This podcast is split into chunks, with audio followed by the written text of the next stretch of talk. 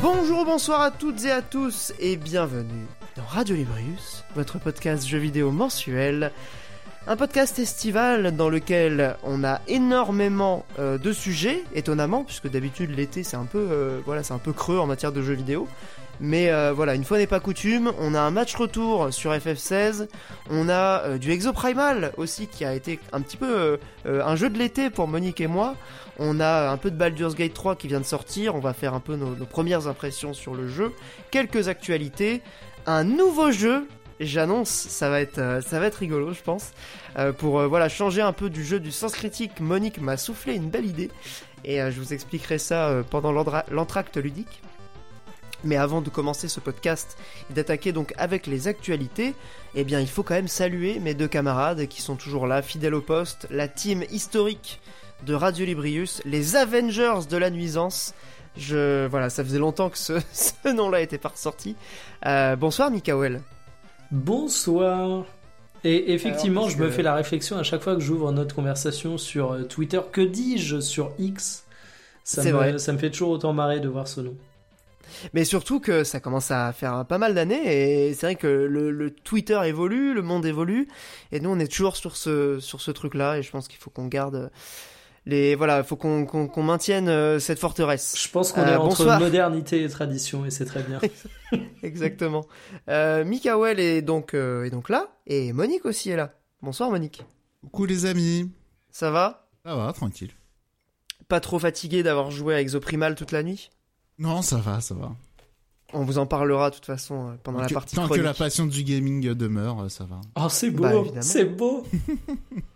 Bah, j'ai l'impression qu'on est un peu les seuls à défendre euh, la passion du gaming en ce moment. Ah ouais. C'est, il y a beaucoup de gens qui, voilà, qui, qui se laissent compromettre, euh, qui se laissent corrompre, je dirais même. Mais, euh, mais nous, jamais. On, on Loisir reste là. finito. Bah, f- le jeu vidéo, euh, Attends. c'est pas un peu un truc du passé? Attends, vous avez dit que jeu vidéo était un loisir? Non, parce que c'est un art. Je vous arrête tout de suite. Ah le jeu vidéo Ah est oui, un merde. art. Oh là là. Je dirais même que c'est un art culturel. Euh, Monsieur je- le Président, c'est la première industrie, c'est très important. Eh. Ça fait pas les émeutes, hein, les jeux vidéo. hein. C'est l'art, c'est l'art On- le plus on complet. Ah ouais, hein, on sait ce qu'on doit faire dans la vraie vie et ce qu'on peut faire dans les jeux vidéo. Ça Parce que va. c'est quand même pas la même chose. On peut Ah tuer oui. les gens dans GTA et aider les mamies à traverser dans la vraie vie. En, en vrai, ça. précisons quand même d'où vient ce ton éminemment sarcastique. C'est qu'on s'est quand même bien marré au moment où Macron a fait sa déclaration. Il a fait une petite texte sur les jeux vidéo. Parce qu'il y a un truc avec les gamers, c'est que c'est la communauté qui réagit le plus vite. Genre, mais, mais de façon absolue. Macron, il peut passer la retraite à 65, à 66, à 67 ans, c'est une chose. Mais alors qu'il critique les jeux vidéo, alors là, le, le peuple des gamers est dans la rue. Lorsqu'ils ont pris les retraites, je n'ai rien dit. Lorsqu'ils ont tabassé les jeunes dans les banlieues, je n'ai rien dit. Mais oh là là, quand on touche à mon jeu vidéo, Oh putain, les gamers, quoi. les, les, les geeks, c'est cancel, hein. franchement. euh, Ah non, il y a même des Aïe, gens aïe, qui l'ont critiqué alors que ces personnes mettaient des photos de son meeting avec comme commentaire quelle énergie. Et j'ai le texte exact du tweet en tête, je revois le tweet. Bon, ceux qui, ceux qui ont la on ref se auront demande de qui tu parles. hein. Ouais. Franchement, euh, je vois pas du tout. Bah, euh, de toi, là. on le sait. Euh, T'es le mec Ah. de droite du podcast, c'est acté. C'est vrai. C'est hein. totalement vrai. Je l'assume. bah oui, enchaînons. Évidemment. Avec euh, les actualités, ce sera donc notre première partie. Mais avant de commencer, euh, petit euh, remerciement pour nos patriotes qui nous suivent et qui nous soutiennent sur patreon.com slash radiolibrius, comme d'habitude. Un épisode par mois, les épisodes d'une semaine en avance. Vous avez accès aux bonus, vous avez accès euh, aux bonus. Euh, non, vous avez en gros les bonus, vous avez les épisodes une semaine avant, vous avez le fil euh, Patreon. Et puis bah pour vous donner un petit peu envie, là on vient d'enregistrer un podcast, euh, un bonus, un podcast bonus sur les meilleures directions artistiques du jeu vidéo. On se Et demande ce d'autres qu'on a trucs pu avant. en dire. Eh, Et on a parlé avant. de contrefaçon de sonnettes achetées sur AliExpress et il y a une explication tout à fait rationnelle et logique. Ou Ah ben, si vous voulez savoir, abonnez-vous. Euh, et donc, euh, bah voilà, c'est sur euh, patreon.com slash radiolibrius. Et je rappelle aussi euh, que vous pouvez nous suivre sur X, Putain, ça me fait bizarre de dire ça. Je voulais juste le Oh. caser pour Eh, voir ce que Est-ce ça que allait je peux faire. dire un truc du coup? Je me suis officiellement abonné à XBlue avec le compte Oh non Aïe aïe Eh, je donne de l'argent à Elon, mais c'est simple, hein, c'est que j'ai vu des créateurs de contenu euh, qui ont à peu près le même nombre d'impressions que moi, j'ai vu combien ils gagnaient, et je me suis dit, bah ça va me rembourser le sub, bamos quoi. Parce que tu peux gagner de l'argent sur Twitter maintenant? Ah Ah, ben mais oui. il est à l'ouest. Eh, non mais eh, t'es pas. Alors déjà c'est pas Twitter. Euh, Twitter tu pouvais pas. Ah oui. X tu peux. Avec X tu peux parler à tes amis, à ta famille, tu peux payer, tu peux rencontrer l'amour et tu peux également gagner de l'argent, Albius. Ah ouais. C'est quand Et t'es abonné quoi, le- XBlue, tu touches et il y a notamment le compte Alerte Info qui a fait un tweet où il, il- il a montré qu'il a gagné 6700 euros. Mais alors après, on sait pas la période. C'est ce qui est quand même incroyable. C'est la Il seule pas pla- dit que c'était sur un an? Non, non, il, il- il a dit qu'il pensait que c'était de mars à maintenant, mais même lui, il ne le sait pas. Et en fait, tous les Ah, gens. yes J'ai discuté avec plein de créateurs de contenu, ils n'ont aucune idée de quand est valable la période. Ils savent pas si c'est sur un mois, sur deux mois, c'est au moins deux mois vu les conditions générales de paiement de la plateforme. Euh, ils savent pas si c'est sur cinq mois, ils savent pas si c'est à partir du moment où ils ont eu euh, X Blue, si c'est rétroactif. Euh, franchement, c'est une pyramide de Ponzi gigantesque, nébuleuse et opaque. Mais je me suis dit, Bamos, c'est la boîte qui paye. Je fais une trop bonne année, je vais me créer de la charge pour 2023. Je vais récolter le bénéf en 2024. C'est parti, Startup Nation. Non, Juste même pour savoir, c'est c'est combien l'abonnement? C'est 100 10 balles par an. mois. Ouais, 8 balles par mois, quoi. Tu peux avoir 12% d'économie en t'abonnant. Ah non, Lius, vas-y, fais confiance à tonton Elon. Il Ah, va te le meilleur VRP d'Elon Le Musk. barre. truc, le truc qui est hyper intéressant sur le business model, c'est que l'un des intérêts de Twitter Blue, c'est de pouvoir faire des euh, longs X, enfin des longs tweets. Et euh, la rémunération, il faut faire des impressions sur des tweets différents. Du coup, tu payes pour faire faire des longs tweets pour pas faire de thread, alors que les threads, ça rapporte plus. Après, euh, C'est pour c'est moi, quand même intéressant, quoi, sur le papier. Euh, Les gens qui font des longs tweets plutôt que des threads, ils ont rien compris. Le seul principe du long tweet, c'est de pouvoir dire à quelqu'un de manger ses morts en citant l'intégralité de son arbre généalogique plutôt que se retrouver coupé en pleine insulte. Ouais, mais ce que je veux dire, c'est que je parle pas des usages. Je, Non, parle mais en- en vrai, théorie, t'as raison, hein, je C'est quand même, c'est quand même un énorme contre son camp, quoi. C'est Mais intéressant. tout est fait et on a le droit de développer, c'est quasiment du jeu vidéo. Ça vous intéresse la tech, chers auditeurs? Tout Ah est oui. fait à la zop. Genre, euh, je crois que pour annuler un retweet, moi, il me le propose en espagnol. Très il, très dit- bon. il me dit un truc genre Undo, très euh, je sais pas quoi, et c'est une dinguerie. Il fait voir Undo repost. Voilà. Mais non, undo, Oula. repost, c'est de l'anglais. C'est de l'anglais? Bah, c'est Oui, un, undo, euh, ne genre pas- euh, enle- annuler, enlever- quoi. Ouais, enlever le faire. Enfin, do, faire, un. Un, euh, oui, c'est ça. Je, Je, crois. hein. je suis honteux.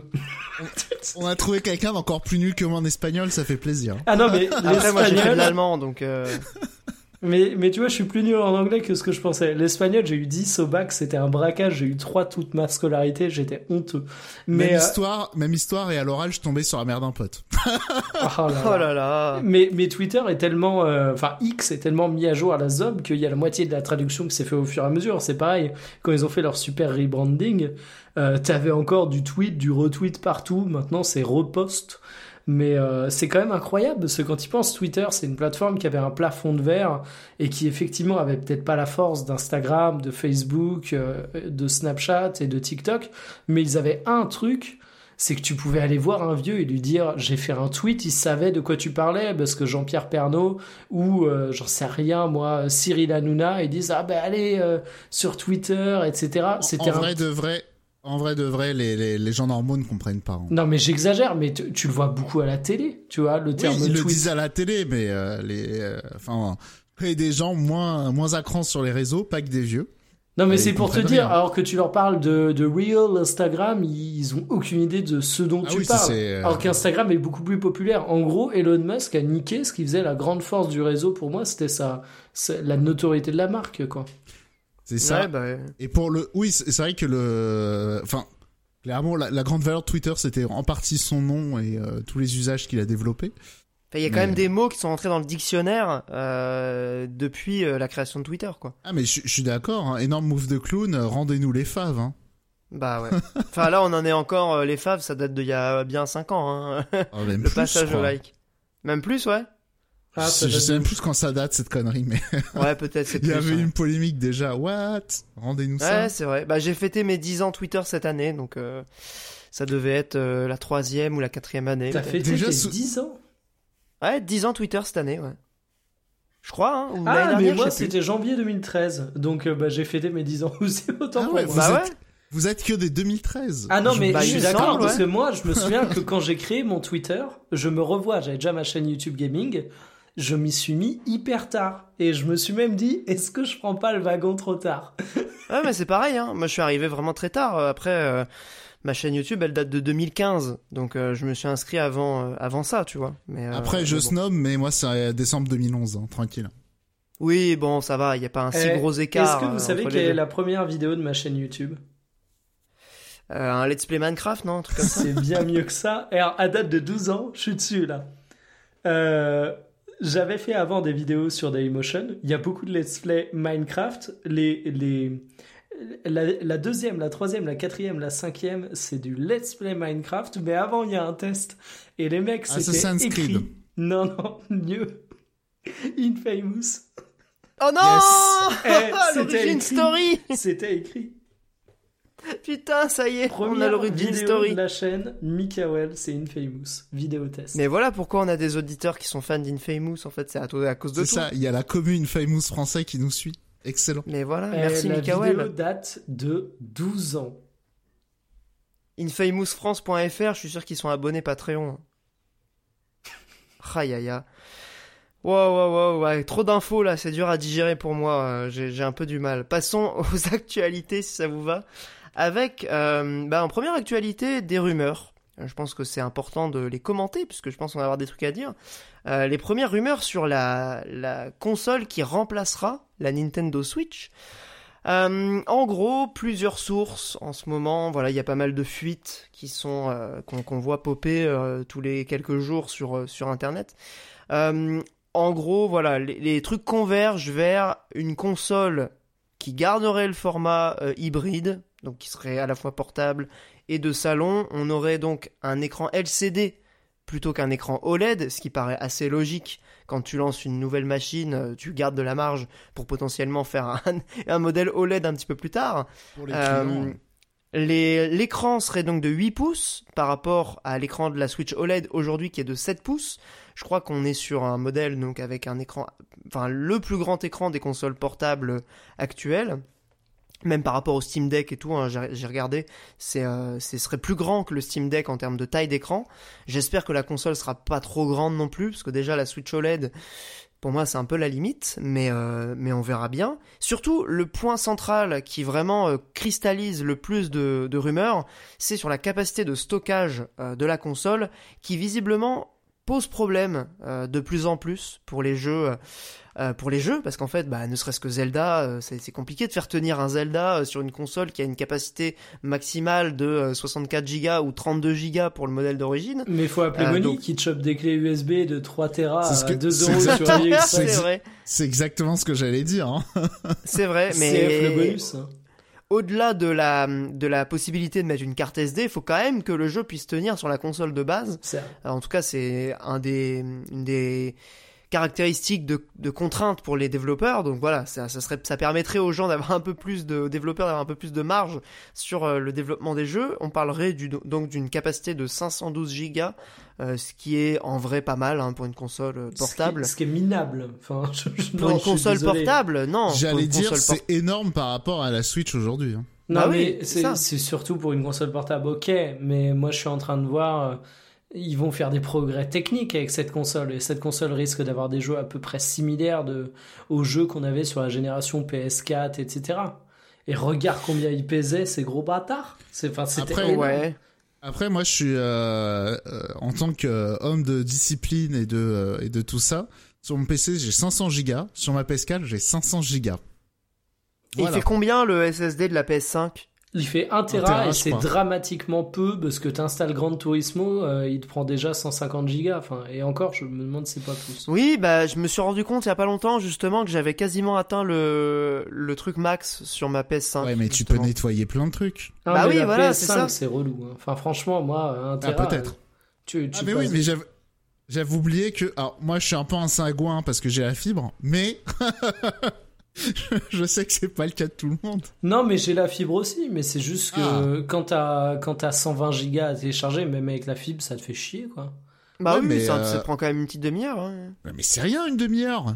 Ouais, non, mais Bah c'est rien, mais c'est casse-couille quand t'as envie de jouer. euh. Et tu sais, moi j'ai toujours le doute sur les sauvegardes et tout. Bon, je crois qu'elles sont dans le cloud et je me, je me fais avoir comme un con à garder mes données Alors si pour t'es ça. si t'es abonné PS Plus, elles sont dans le cloud, sinon elles le sont pas. hein. Fais gaffe. Je crois que je suis abonné.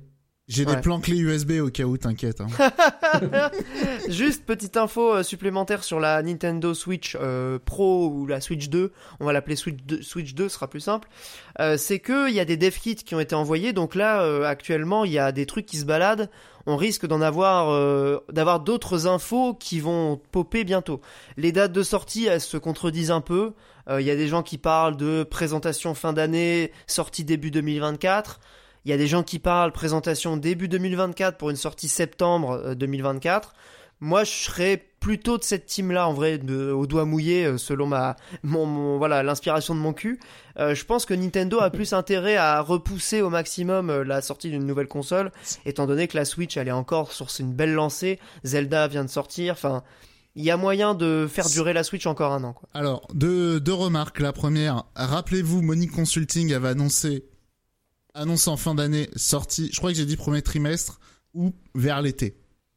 Première 2024 Toi, Ouais. tu annonces ça, ouais. Première remarque. Deuxième euh, remarque, c'est euh, je pense pas qu'il faut. C'est une erreur que Nintendo a souvent fait, à savoir, c'est d'attendre que sa console soit morte et à l'agonie pour sortir la suivante. Je pense que voilà, faut battre le fer tant qu'il est chaud. Euh, typiquement, la, la Wii U quand elle est sortie, la Wii, il y avait plus que des jeux qui intéressaient vraiment plus personne. La GameCube, c'était pareil. La 64, la dernière année, il y a eu Majora et Paper Mario, c'est tout. Euh, voilà. Genre, Nintendo attend. euh, traditionnellement, ils ont eu tendance à attendre que la console soit vraiment morte, vraiment déclinante. Euh, je pense pas qu'ils vont refaire cette erreur. Et typiquement, euh, Sony, ils ont jamais fait ça. Genre quand ils ont Ouais, sorti ouais. la PS4, la PS3, je crois, était à son prime ou quasiment. Oui, oui, bah pareil pour la PS5, hein, Euh, euh, la PS4 se vendait encore bien. Ouais, la, la Mais- PS5, la PS4 commençait à peine à descendre. Ouais, mais tu vois, par exemple, la Switch, on pensait que ça allait être sur une pente plutôt descendante, et là, avec Zelda, le truc est reparti à la hausse. Bah ouais, mais, ouais, Donc, mais euh, c'est l'effet Zelda, tu vois, si tu veux, c'est pas Mario RPG qui va euh, déclencher les foules. non, surtout pas Pikmin 4. Ouais, ai- Pikmin j'en ai marre 4, de ou Baton Kaitos. Mario Wonder, je pense, va avoir un chouette rebond. euh, Oui, je pense. euh, aux fêtes de fin d'année. Mais, Je pense qu'il va, ouais, euh, pas mal mais faut, ouais. mais faut embrayer, quoi, je pense. Ouais, s'il y a une présentation euh, fin d'année, euh, sortie début d'année prochaine, ça me paraît, Après, ça me le paraît truc, cohérent, hein, mais bon. après, le truc, c'est que un Mario, un Zelda, qu'est-ce qu'ils vont mettre pour le lancement de la Switch? Euh, de la Switch Metroid 2? Prime, euh, Metroid Prime 4, hein. Non, mais sérieusement, Pierre. De quoi? Tu lances pas. Non mais s'il y a bien un truc que la Switch euh, elle a appris à Nintendo, j'espère, c'est que euh, faut sortir le poulet quand tu sors Ça, écoute. Ça s'est Euh, déjà vu c'est un Mario Kart au lancement ou pas Mario 3D, hein. Euh, Presque. Presque. La, la Switch Mario Kart arrivée euh, quelques mois, trois mois après. Et la. DS, Mario Kart DS, est sorti pas si longtemps que ça après la sortie de la console, hein. Dans la première année, ouais, comme la 3DS, Ouais, voilà, hein. si je me souviens. Mais bien. après, il y a un autre Mais, truc, euh, c'est que les Mario Kart, là, on est d'accord, tous les DLC sont pas encore sortis. Non, ça il se reste termine à la fin d'année. C'est c'est le dernier prévu pour cette année. C'est ça ouais, qui m'intéresse aussi, c'est que je me dis qu'ils vont pas sortir Ah ouais. des DLC de Mario Kart alors que la console sort dans un mois, tu vois. C'est Bah exactement. non, non. C'est exactement ça et euh, donc c'est pour ça que avis, s'il y a une euh, prochaine console, faut qu'ils sortent un gros truc. Mais pour moi, Mario je 3D, vois hein, pas trop. vu le succès du film Mario, euh, Ouais, peut-être. bah Peut-être, écoute, je euh, sais pas à quel point un Mario c'est euh, ça, ça peut tracter les foules.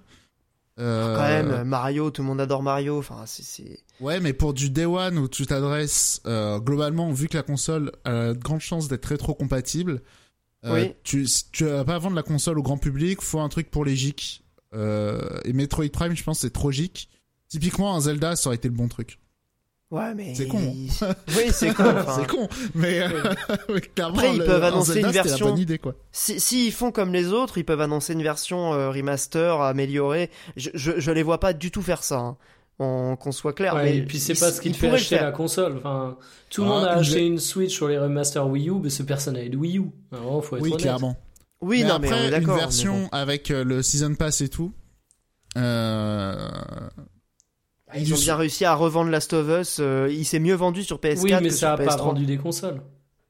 Non. Ah, peut-être pas, mais ça a quand même contribué au succès de la console. Ouais, mais là, on parle de vendre des consoles. On parle d'un Non, d'un- c'est d'un faut un gros truc. seller. Pour moi, c'est un Mario 3D euh, le plus probable. Euh, je, je mettrais vraiment euh, une pièce là-dessus. Ouais, mais il serait con. Enfin, ça serait un petit peu con parce que c'est pas le. Enfin, c'est pas un truc Ça qui dépend. fait bouger les early adopters, quoi. Ou Ça alors, dépend comment tu le vends. hein. Ou alors ils font un combo, peut-être Pokémon et Metroid. Pour que, Ah, Tu fais euh, Pokémon, Metroid, Mario 3D à la sortie, le truc c'est un poulet quoi. Ah, en vrai, non, le po- Pokémon. Ouais, mais faut pas plus, tout mettre, ça va se cannibaliser. Le truc, c'est que Metroid, c'est vraiment pour avoir les gics. Et euh, Pokémon pour les gens normaux, quoi.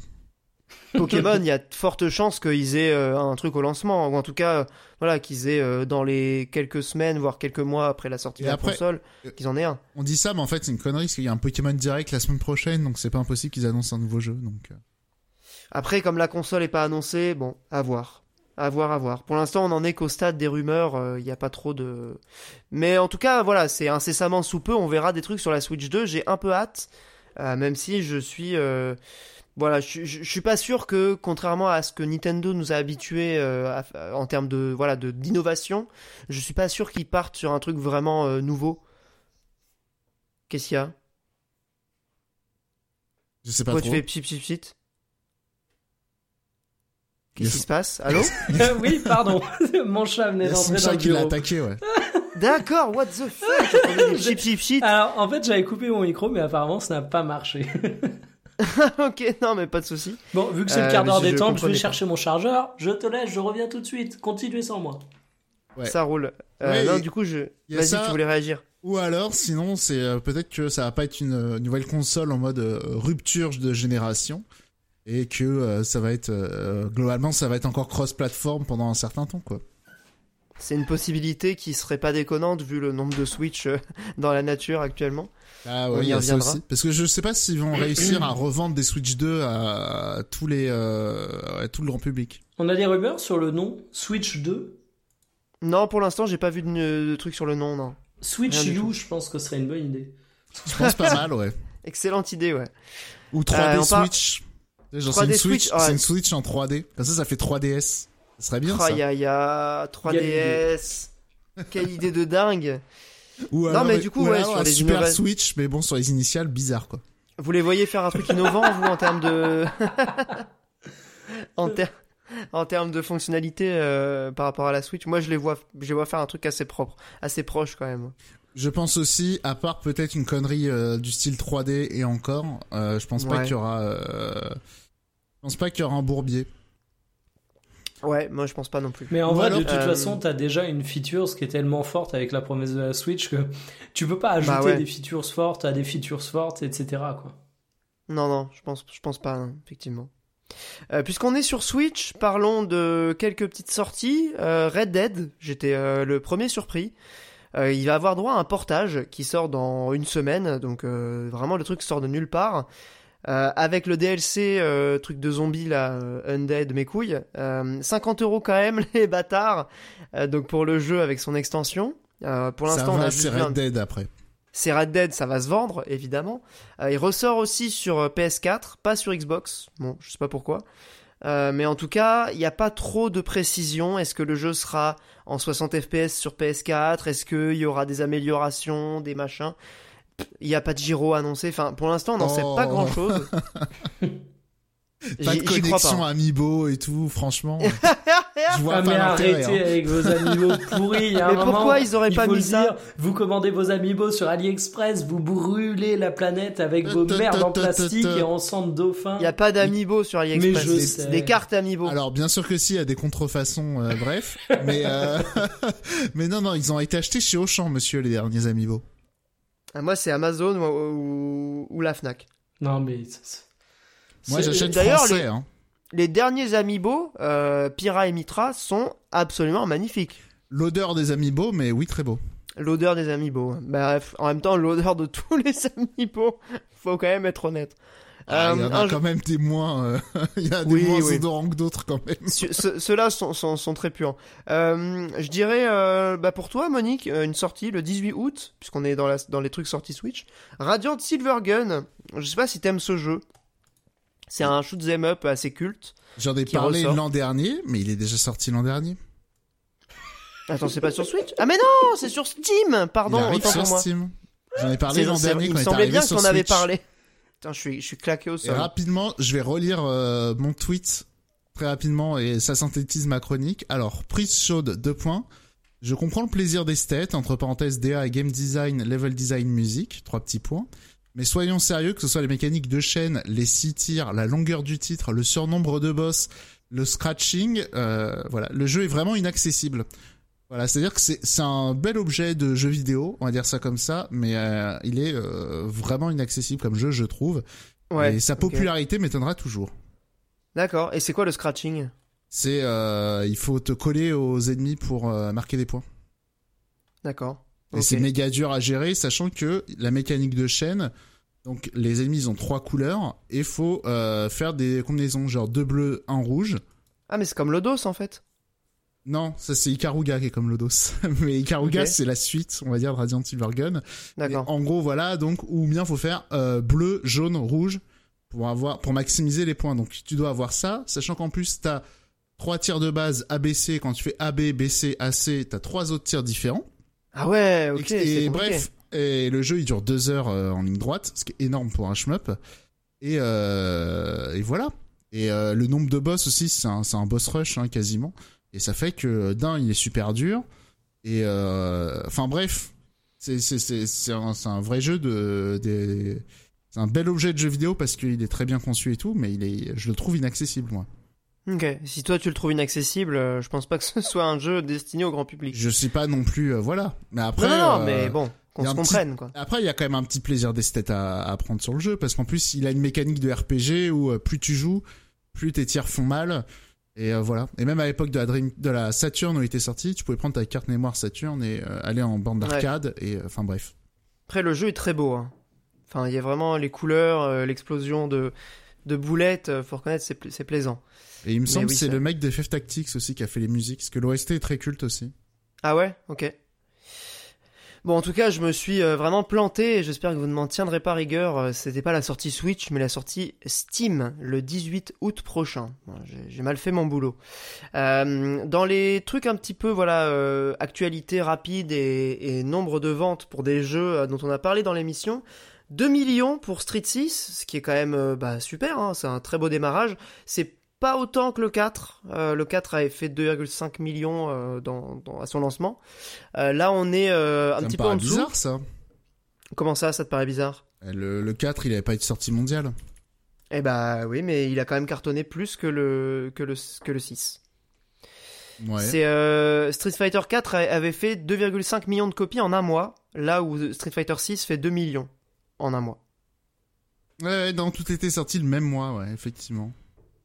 Ils étaient sortis peut-être à quelques jours d'intervalle, Ouais, mais c'est euh, ça, 12, au- 12 février au Japon, 17 février aux États-Unis, 20 Ouais. février en France. Ok. ouais, donc c'est quasiment les mêmes, euh, la même date quoi. Enfin, c'est le même mois, quoi. Ouais, c'est ça. Enfin, en tout cas, le, le, le 6 est pas loin derrière et on peut dire qu'il commence bien sa, sa durée, enfin sa, sa carrière, parce que le, le jeu va vraiment être suivi. Ils ont tous les personnages qui sont annoncés. Là, il y a Aki euh, qui est en, qui est en, il y a Rachid qui est sorti, il y a Aki qui est en, qui va bientôt sortir. Ils ont vraiment mis la thune aussi sur euh, tout ce qui est e-sport. Ils veulent vraiment euh, mettre un coup là-dessus. Il y a une Donc, on collab sent avec que- les Tortues Ninja annoncée aussi. Et effectivement, oui, oui, avec la- le film d'ailleurs, Tortue Ninja qui va sortir, Yes. donc ils, ils battent le fer euh, tant qu'il est chaud. Euh, en tout cas, Fighter voilà. qui va devenir une figurine, un- une, une étagère de figurines pop comme Mortal Kombat, Ah. ça fait plaisir. Il y a des, il y a des pop euh, Street Fighter déjà? J'imagine. Bah oui, sûrement. Ils ont tout, hein, euh, pop. C'est vraiment le truc à licence Ouais, euh, mais ultime. Hein. la vanne, c'est surtout ce que Mortal Kombat, tu sais, t'as toutes les licences ringards euh, dedans, quoi. Genre, t'es Terminator, euh, Ah Predator, vrai, Tortue Ninja. Tous les trucs des années 80 quoi. Voilà. et 90. Ouais. Ouais. Il manque Enfin, en Marty tout cas, avec son skate volant, là, de Retour vers le futur. Et, Ah, il est dedans aussi dans Mortal Kombat? Non, mais ils en sont capables. Ah ouais, d'accord. Sur le côté e-sport, justement, Capcom a vraiment annoncé vouloir soutenir le jeu, que ce soit pour l'Evo, le Capcom Pro Tour. Ils ont vraiment. euh, Enfin, euh, je trouve ça cool, tu vois, que euh, il y a un, un vrai intérêt autour de ce jeu et que euh, bah il y a un- aussi un- une belle carrière euh, sportive qui s'annonce pour lui. Euh, Et d'ailleurs, il les- est très très Les cool j'ai suivi ça de très loin, mais il me semble qu'il y a eu des Zumba, genre il y a des PS5 qu'on cramait et tout.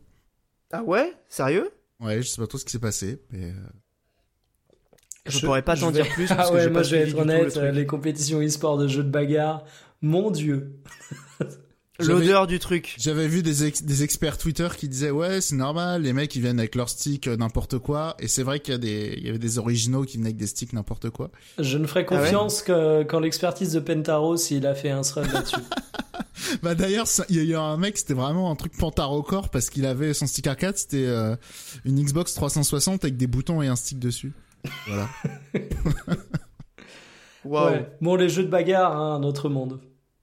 Après, euh, en termes d'odeur, faut quand même reconnaître que c'est les fans de Smash Bros hein, qui sont les plus, Ah non mais euh, les en plus vrai- ah, odorants. non mais qu'on soit clair, moi aucun euh, aucun sous-entendu genre odeur ou aucun mépris. Hein. euh, Je dis Après juste tu que vois les photos après tu vois les photos de l'Evo t'as le droit de dire l'odeur. Hein. Ah non, mais c'est que moi, j'ai même pas vu les photos. Pour tout vous dire, c'est que je suis davantage capable de vous parler euh, de, de Pascal Pro que, que j'idolâtre, certes, mais que je regarde jamais, que, que de ça. C'est un monde qui m'est totalement étranger. Enfin, je. Mais vraiment, et, et ça ne T'as jamais regardé pas. ne serait-ce qu'un match d'e-sport d'un truc euh Alors, d'e-sport, si, mais, mais pas de combat. Enfin, de combat, je suis peut-être tombé Ouais. une fois ou deux dessus, et, et je trouve ça mais aussi chiant à regarder qu'à jouer, et pourtant, Dieu sait que c'était mettre la barre haute en, en parlant de moi, quoi. Mauvaise Ouais, bah après, parce que que c'est quand même plus fun à jouer qu'à regarder mais bref. C'est un univers à part entière. mais oui, c'est plus sympa à jouer. Ah non, que- mais je, je suis allergique. C'est comme Smash Bros. Au bout d'un moment, je trouve que c'est une immonde merde. Mais, mais j'accepte le fait que c'est un problème personnel, un blocage, et que ce n'est pas la qualité du jeu qui est à remettre en question. Il aime pas la bagarre. Mikael est un pacifiste. C'est vrai. C'est très bien. T'as tout à fait raison. Euh, par contre, euh, désinguer des zombies dans Resident Evil, ça, ça va. Euh, puisque c'est ma transition avec euh, RE4 Remake qui a fait 5 millions de copies. Ce qui est beaucoup, hein. C'est vraiment une belle performance. Euh, Capcom toujours dans les dans le top des ventes et euh, Capcom bah, a ils sont- son prime hein, on peut le dire. hein. Bah là, on peut le dire qu'ils sont ils sont sur une espèce de lancée euh, assez remarquable. Bah, depuis Monster Hunter World euh, que des poulets, hein, n'est-ce pas? Et oui, que, franchement, même Megaman 11, alors qu'il a été un peu, euh, voilà, mais euh, très sympa quand même. Bah écoute, euh, Et je, tout le je reste, te- laisse je te tomber, rejoins. Les Monster Je suis 100% Hunter, d'accord. incroyables, les RE. euh, dis Monster Hunter World comme ça, on enlève RE 7, hein. Vous voyez la ruse. Oui, oui, j'ai compris. ouais. Mais les RE après, Putain, ouais, le renard. ils nous ont régalé. Il régale et même euh, même avec Et Exoprimal. même hein, DMC5 euh, aussi, j'oubliais. Mais oui, c'est vrai. Putain, c'est en plus il a fait une belle performance. Je crois que c'est le meilleur en termes de vente, c'est Oui, le meilleur oui. DMC De loin. de très loin. Euh, donc ouais ouais non euh, Capcom euh, pour le coup c'est pas pour les sucer gratuitement mais Street ils 6 font du bon boulot. Exoprimal qui régale. Exoprimal régale de ouf. Moi je me suis je me suis amusé de ouf et j'ai même encore envie d'y jouer alors qu'on a fini le jeu. Donc pour te dire, Et- on et en parlera dans Le truc qui est intéressant, c'est que tu parles des résultats de Capcom, c'est l'un des rares éditeurs où t'as vraiment le détail de tout leur jeu, quoi. Ils sont vendu. assez euh, transparents sur ça, ouais. Alors, ils sont obligés, mais euh, c'est l'un des rares éditeurs où ils sont obligés de tout balancer très clairement. Alors après, je suis pas sûr sûr pour les 5 millions, je me demande si c'est pas des copies distribuées et que le jeu a fait peut-être 4 millions et quelques en vendu, mais enfin globalement c'est c'est une belle perf pour euh, RE4 Remake. euh, c'est euh, voilà, c'est dans tous les cas, il a il a vendu euh, plus de 4 millions, ça c'est sûr. Et je crois je crois que les 5 millions c'était pour les ventes. Regarde Il y a toujours un mode. VR qui est en développement d'ailleurs. Ça pour le coup, euh, je sais pas trop quoi en penser, mais euh, Vraiment, quoi. Surtout, ça intéresse qui, quoi. On a vu euh, le succès du PSVR 2, euh, bon. Ouais, Voilà, bah, Il y a quelques bandeurs de VR encore. hein, Ils sont, ils sont pas nombreux, mais ils sont toujours là. Ils sont actifs. Ah, ils sont pas à 5 millions, quoi. Non, ah non, ils sont pas 5 millions. Et si le jeu fait 500 000, euh, et encore, je, je- je suis très généreux Bah, je euh, sur VR. je, je crois que déjà, c'est, c'est le PSVR 2, il me semble, le chiffre qu'on a eu, c'était 700, euh, c'était 500 700 000, 000, hein. ouais. C'était 500 Ouais. 000, il me semble. 500, 500 000, il me semble, ouais. 500 ou 600, je sais plus. Pour le coup, Mais il- oui, oui, c'était un demi-million, et pour le coup, les truc comme 5 millions, c'est, euh, c'est vendu. Ils annoncent sur leur. C'est vendu? Bah écoute, euh, oui, non, mais mérité de ouf. Hein. Pour l'instant, RE4 Remake, euh, quelle année de jeux vidéo quand même. euh, J'étais en train de me dire ça, mais... Il fait autant que, euh, c'est autant que Resident Evil 2 sur euh, PlayStation. Fun fact. Ok. Et il Le- fera sûrement plus à la fin de l'année que FF16. Bah, j'espère, euh, j'espère qu'il sera que très haut dans les tops. FF16, euh, t'entends parler de grands euh, 3 millions de ventes en 3 jours. Euh, je suis très curieux de connaître les ventes sur la durée. Ah, Ouais, non, je pense que il Bah, va pas Square faire tant que Enix, ça. hein. ils ont dit décevant, donc euh, bon. Non, ils ont pas dit décevant. Ils ont dit euh, que Conforme aux leur attentes. résultat global était pas ouf malgré FF16. Ok. Plus subtil que ça, mais oui, oui, ils sont un peu déçus quand même. Ils pensaient que FF16 permettrait de rattraper l'en- l'ensemble de leurs résultats, ce qui n'est pas le cas. Mais c'est quand même pas un- non plus un échec. C'est un semi-échec. Je dire, ne dirais pas de- que ça a été un échec. Je dirais que ça n'a pas marché. Exactement. Ah, merci. Je dirais que c'est 6 sur 10, voilà. Ah, et là encore, là. on en reparlera, mais bref. on, on parlera en mode spoiler juste après. Euh, petit euh, truc sur le concernir, le coup de gueule en mode Furax. Je tiens à dire que le site du Qui Palais des Congrès, c'est Gilles pour les gens qui Eh oui. l'avaient pas. Euh, le site du Palais des Congrès de Paris qui vend des billets de concert, c'est le plus le truc le plus honteux que j'ai jamais vu en termes de vente de billets. On était connecté à 14 heures pour la vente des Vous l'avez billets. bien compris, il a pas eu de place. Eh, Si on a eu des places, ah, mais alors c'est un vrai- délire. C'est vraiment un podcast de bobo. hein. Il y a, il y a un Je coup de gueule raconter- contre le site euh, de, de la Cité des Congrès. Non mais attends, c'est vrai, les vrais Français, ça ne les intéresse pas, ça, monsieur. on parle de Nier. Pour moi, c'est ma vie, tu vois. C'est c'est c'est autre chose. C'est vrai C'est que pas, ça- euh, c'est je vrai prends que ça pas des fait, billets. ça fait pas bobo hipster, du coup, ouais, je t'écoute. Bah si, ça fait bobo hipster. Je vais pas voir la comédie musicale Cindy 2020. Je vais voir le Bah, concert en vrai, ce serait ça le vrai truc hipster, en vrai. Un peu, un peu. Mais euh, du coup, on avait tu vas commencé pas à à un se concert mettre. à l'eau, quoi. Oui, non, ça va. Il y en a peut-être des concerts Halo d'ailleurs. Bon, et encore, la musique de Halo, c'est pas le pire truc du jeu. Oui, c'est le truc à sauver, mais bref. Je peux raconter mon anecdote, s'il vous plaît. Euh, donc on était à 14h sur le site de Palais des Congrès de merde. Euh, on s'est mis dans la file d'attente. On a réussi à avoir accès au truc, genre une heure après. On a mis deux places en, en, en panier. On a réussi à se connecter. Le truc a planté. On s'est fait kick du, du site. On a relancé, on s'est refait mettre dans la file d'attente. On a réussi à accéder au truc à 17h pour une mise en vente des places à 14h. Et alors, il y avait, il restait évidemment quasiment plus de place. Sauf que pour une raison absolument euh, incroyable, je sais pas comment c'est possible, on a eu un coup de bol, mais vraiment monumental. Les deux places qu'on avait réussi à mettre en panier au tout début, euh, euh, deux heures avant, étaient restées en panier, alors que normalement le panier ne garde le truc que 30 minutes. Oh putain, eh, c'est bien foutu le site de la Cité des Congrès, du coup. Ça t'a sauvé la vie. c'est un... bah, c'est incroyable, Euh, on a eu de la chance de ouf. Il y a, il y a des gens qui n'ont pas eu cette chance-là et qui se sont fait euh, vraiment niquer. Euh, à tel point, il y a tellement eu de gens qui ont râlé. Euh, en même temps, il y avait les ventes pour euh, le, le concert à Barcelone, le concert en Allemagne. Il y avait aucun problème pour la vente des billets. Tout le monde arrivait à accéder, il y avait pas de problème. Je, je pouvais même acheter des places. Euh, J'ai même hésité à un moment donné à partir à Barcelone. Je me disais on va prendre le train et tout, c'était un délire. Bref, Ah oui, on a va, réussi à avoir les places. Ouais, enfin il faut quand même prendre le train, faut payer un Airbnb et tout, ça fait cher. Quoi. Et aller en Espagne, Mais, euh, faut le vouloir. hein. Quel sombre Bah pays. ouais, voilà, juste pour un concert. Manuel mais bref, Valls n'est plus là-bas, vous inquiétez pas. hein. c'est vrai qu'il Je vous ai jamais raconté ma haine pour l'Espagne. Bah euh, non, non, je crois pas. Voilà, j'aime pas l'Espagne, il y a absolument aucune raison rationnelle. euh, C'est dit, vous le saurez. T'aimes pas le- la paella? Bah, Dégueulasse. euh, pas spécialement. Et tu vois, quand on me dit ah t'aimes pas l'Espagne, il y a du soleil, argument de merde. Barcelone, tous les gens que je connaisse me disent que C'est c'est bien ça le ville problème.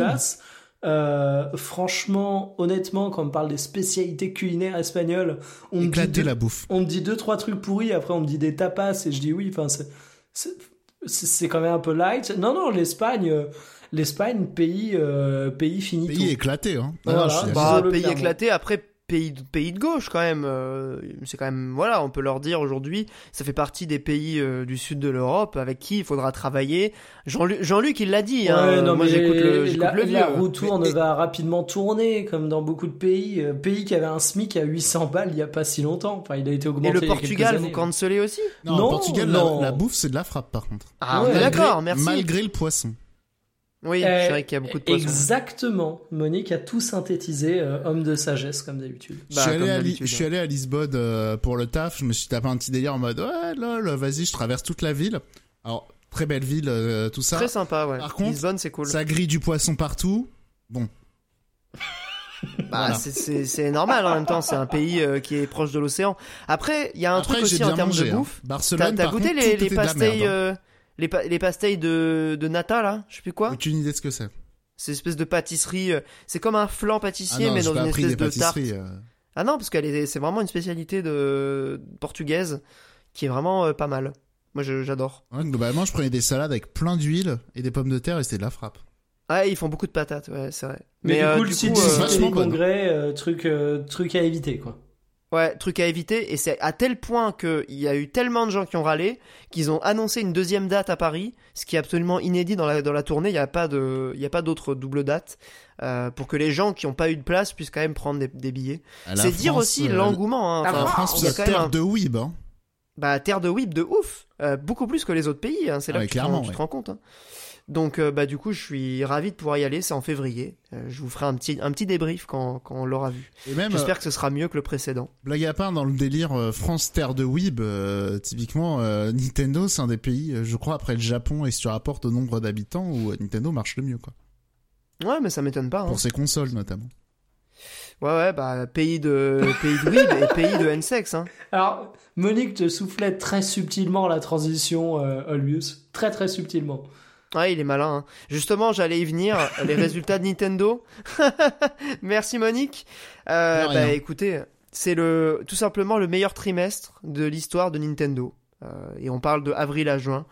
Euh, 3 milliards d'euros de, de bénéfices euh, en conversion euro évidemment. En même Euh, temps, 3 c'est- milliards d'euros de chiffre d'affaires pardon. C'est normal, en même temps, entre les remasters de Pikmin 1 et 2 et Pikmin 4. Bah ouais, évidemment. Bénéfice net supérieur à 1 milliard d'euros, c'est euh, absolument dingo. Et surtout, moi, ce qui m'a le plus choqué dans ces résultats, c'est le, le succès de Zelda. Déjà, bon, Breath of the Wild, il a fait 30 millions là depuis sa sortie. On pourrait se dire, bon, c'est un, un, un poulet. euh, Même euh, Mario Kart 8, 55 millions de ventes, c'est un, c'est un truc de ouf. Deluxe, évidemment, on parle de la version Switch. Mais alors là, vous allez halluciner. Là, actuellement, les chiffres annoncés sur Zelda Tears of the Kingdom, c'est plus de 18 millions de copies distribuées pour quasi 16 millions d'exemplaires vendus. Donc euh, bon, bah voilà, je, pense que ça en dit long. Le jeu va clairement dépasser euh, Breath of the Wild, je pense. Euh, c'est à peu près sûr. C'est clairement, ça sera le meilleur Zelda en termes de vente de toute l'histoire de, la franchise. Et dans les chiffres amusants, vous, vous réagirez juste après. Sur le dernier trimestre, donc là sur avril-juin, à votre avis, combien de pourcentage de jeux vendus sur Switch sont des jeux Nintendo Ah, Un chiffre là. Tu dirais combien, Monique? Je- On est au-delà des 50, je pense, facile, mais je Ouais. dirais un bon 70.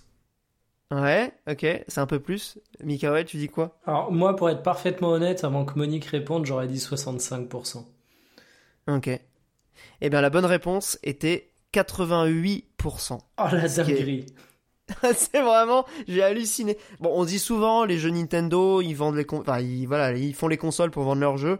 Ça n'a jamais été aussi vrai que, que ce trimestre-là. En même temps, avec Zelda, c'était un peu, euh, c'était un Ouais, peu c'est ça. prévisible, mais bon. Après, je pense, rapporté à la ludothèque, tu dois tourner autour des 70-80. Je serais pas étonné euh, que ce soit Sur toute la quoi. durée de la machine, ouais, je pense. À mon avis, ouais. Plus de 50%, c'est probable.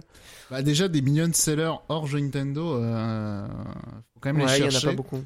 Il y, en a quand même des épiphénomènes de trucs, euh, beaucoup de Bah, trucs y a japonais. genre Skyrim, dis, euh, mais Skyrim, déjà. C'est possible que ça million seller, ouais. Mais Ouais, ouais, il est million seller sur Switch, ouais. Ça, je pense au jeu de. Ça s'appelle? Il y a le Momotaro euh, Densetsu, là. C'est un jeu de, de quiz familial mélangé avec un jeu de loi, bref. Et au Japon, je crois, il a fait 4 millions de ventes, un truc comme ça. Un jeu Konami. Ok. Oui, non, il y a quelques exemples, hein, mais. Il y a, il y a ce genre bon. de truc, tu vois, mais bon. Ouais, c'est pas le, c'est pas la majorité des, des ventes Switch. Après, Un il doit y avoir, après, il doit aussi pardon. avoir les trucs genre euh, Dragon Ball Fighter aussi, j'imagine. oui, peut-être. J'avoue que là, j'ai pas les, Ce genre de j'ai pas tous les chiffres. Les Naruto. J'ai surtout les Nintendo, les, en euh, Les Demon Slayer, les machins comme ça aussi, ça doit cartonner, je pense. En tout cas, les 10 meilleurs jeux euh, de la Switch en termes de vente, c'est que des jeux Nintendo euh, avec Pokémon, évidemment. Of course. Euh, évidemment. Le, le premier, c'est Mario Kart 8, hein, évidemment, on est toujours à 55 millions. Le deuxième, on est Animal Crossing. D'ailleurs, ce qui m'a amusé, enfin, ce qui m'a étonné, c'est que euh, donc ce trimestre-là a carrément réussi à battre le trimestre de lancement d'Animal Crossing pendant la pandémie. Donc Ah, c'est dire normal. le succès de Zelda, quoi. Ah ouais, enfin, je- ça me paraît normal aussi quand même que Zelda fasse mieux qu'Animal Crossing quand même. Oui, oui, mais comme il y avait eu le, le phénomène un peu pandémie, euh, euh, avec le confinement et tout, les jeux vidéo avaient eu quand même un- une exposition euh, particulière à ce moment-là. Ouais, mais là, le truc, c'est quand ça s'appelle une bonne... Il y a beaucoup de gens, certes, qui ont acheté des Switch pour jouer à Animal Crossing. Il y a quand même une immense partie de gens qui ont acheté des Switch pour jouer à Zelda. Et, euh, Ah oui, oui, et là, du coup, tu leur ressors le Zelda, évidemment que tout le monde saute dessus, quoi. D'ailleurs, euh, quatrième meilleure vente euh, de l'histoire des, enfin de l'histoire des, des, des jeux Switch, euh, Breath of the Wild. Juste derrière Smash Bros Ultimate, 31 millions pour Ultimate, 30 millions pour euh, Breath of the Wild. Ensuite, ensuite c'est Mario Odyssey à 26 millions. Ensuite Pokémon Épée, euh, 25, Pokémon Écarlate, 22 millions. Super Mario Party. Et là, j'ai vraiment été, j'étais étonné de. Mais ça du cartonne, c'est merde, ouais. C'est vraiment un truc de ouf. Il a fait quasi 20 millions. Mais Euh, quelle 19 honte. Mais quelle indignité. 19,39 millions d'exemplaires vendus, hein. Et en plus, la vraie dinguerie, c'est que, bon, là, ils en ont fait qu'un, je crois, de Mario Party sur Switch. Il y en a pas deux? Peut-être deux. Mais, Ouais, euh, deux, je je veux dire, crois. à une époque, dis-toi qu'il les sortait quasi annuellement. Ouais, ouais, c'est vrai. Euh, Et c'était des jeux, bah, tu sais, qu'ils faisaient en quelques mois. Et ça, c'était des million sellers. Et c'était un petit studio qui faisait ça. Donc, imagine vraiment le- tout, tout l'argent que ce truc-là, ça a imprimé, quoi. C'est une dinguerie, quoi. Qu'est-ce qu'on va faire de tout cette oseille Bah ouais. Bah après, pourrait c'est dire Nintendo c'est grâce à ça qu'on a des Xenoblade, hein, après. Hein. Bah, heureusement qu'il y a des gens qui drive. euh, Oui, bah, c'est ce que l'on disait derrière- là, dans, le dernier épisode. Euh, la stratégie, on avait discuté de ça dans, dans les précédents Radio Librius. euh, La stratégie un peu à double vitesse de Nintendo, euh, ramener Oui, de l'argent sur des, licences comme les ça. Capitaine Todd et, euh, et avec les quelques pi- et les piécettes qui tombent. Ça me fait des- mal de vous plaisirs, entendre. Ah là là, quelle horreur. Bah non, mais le- c'est donc- c'est très bien, c'est vertueux comme ça. Bah, non c'est un mais système je, je suis d'accord, mais, mais qui sont ces gens? Quels sont leurs réseaux? Qui Je- achète les Capitaine Todd, ouais. Ah là là là là là. Bah, il y en a pas mal, hein. Et alors, C'est un jeu justement, en parlant. Capitaine Todd. C'est pas trop mal, ouais. Eh, la, en parlant. boîte, la boîte est jolie et je suis sûr que ça joue de ouf. Je dis pas ça par hasard. Ouais, puis Todd, il hein. est mignon. euh, pour les enfants, ça marche bien. je oui, puis il a son petit sac, il est rigolo, je suis d'accord. Bah ouais, personnage stylé. Euh, en avant-dernier, donc euh, en neuvième position du top 10 des ventes Switch, on a Tears of the Kingdom, qui a réussi à gravir euh, ce, ce podium-là en à peine quelques, quelques mois. Et le dixième, en parlant de jeu vraiment, euh, Mikael va sauter de sa chaise, c'était un jeu Wii U qui en plus avait plutôt mauvaise presse parce que c'était le énième jeu d'une série qui avait commencé sur euh, DS.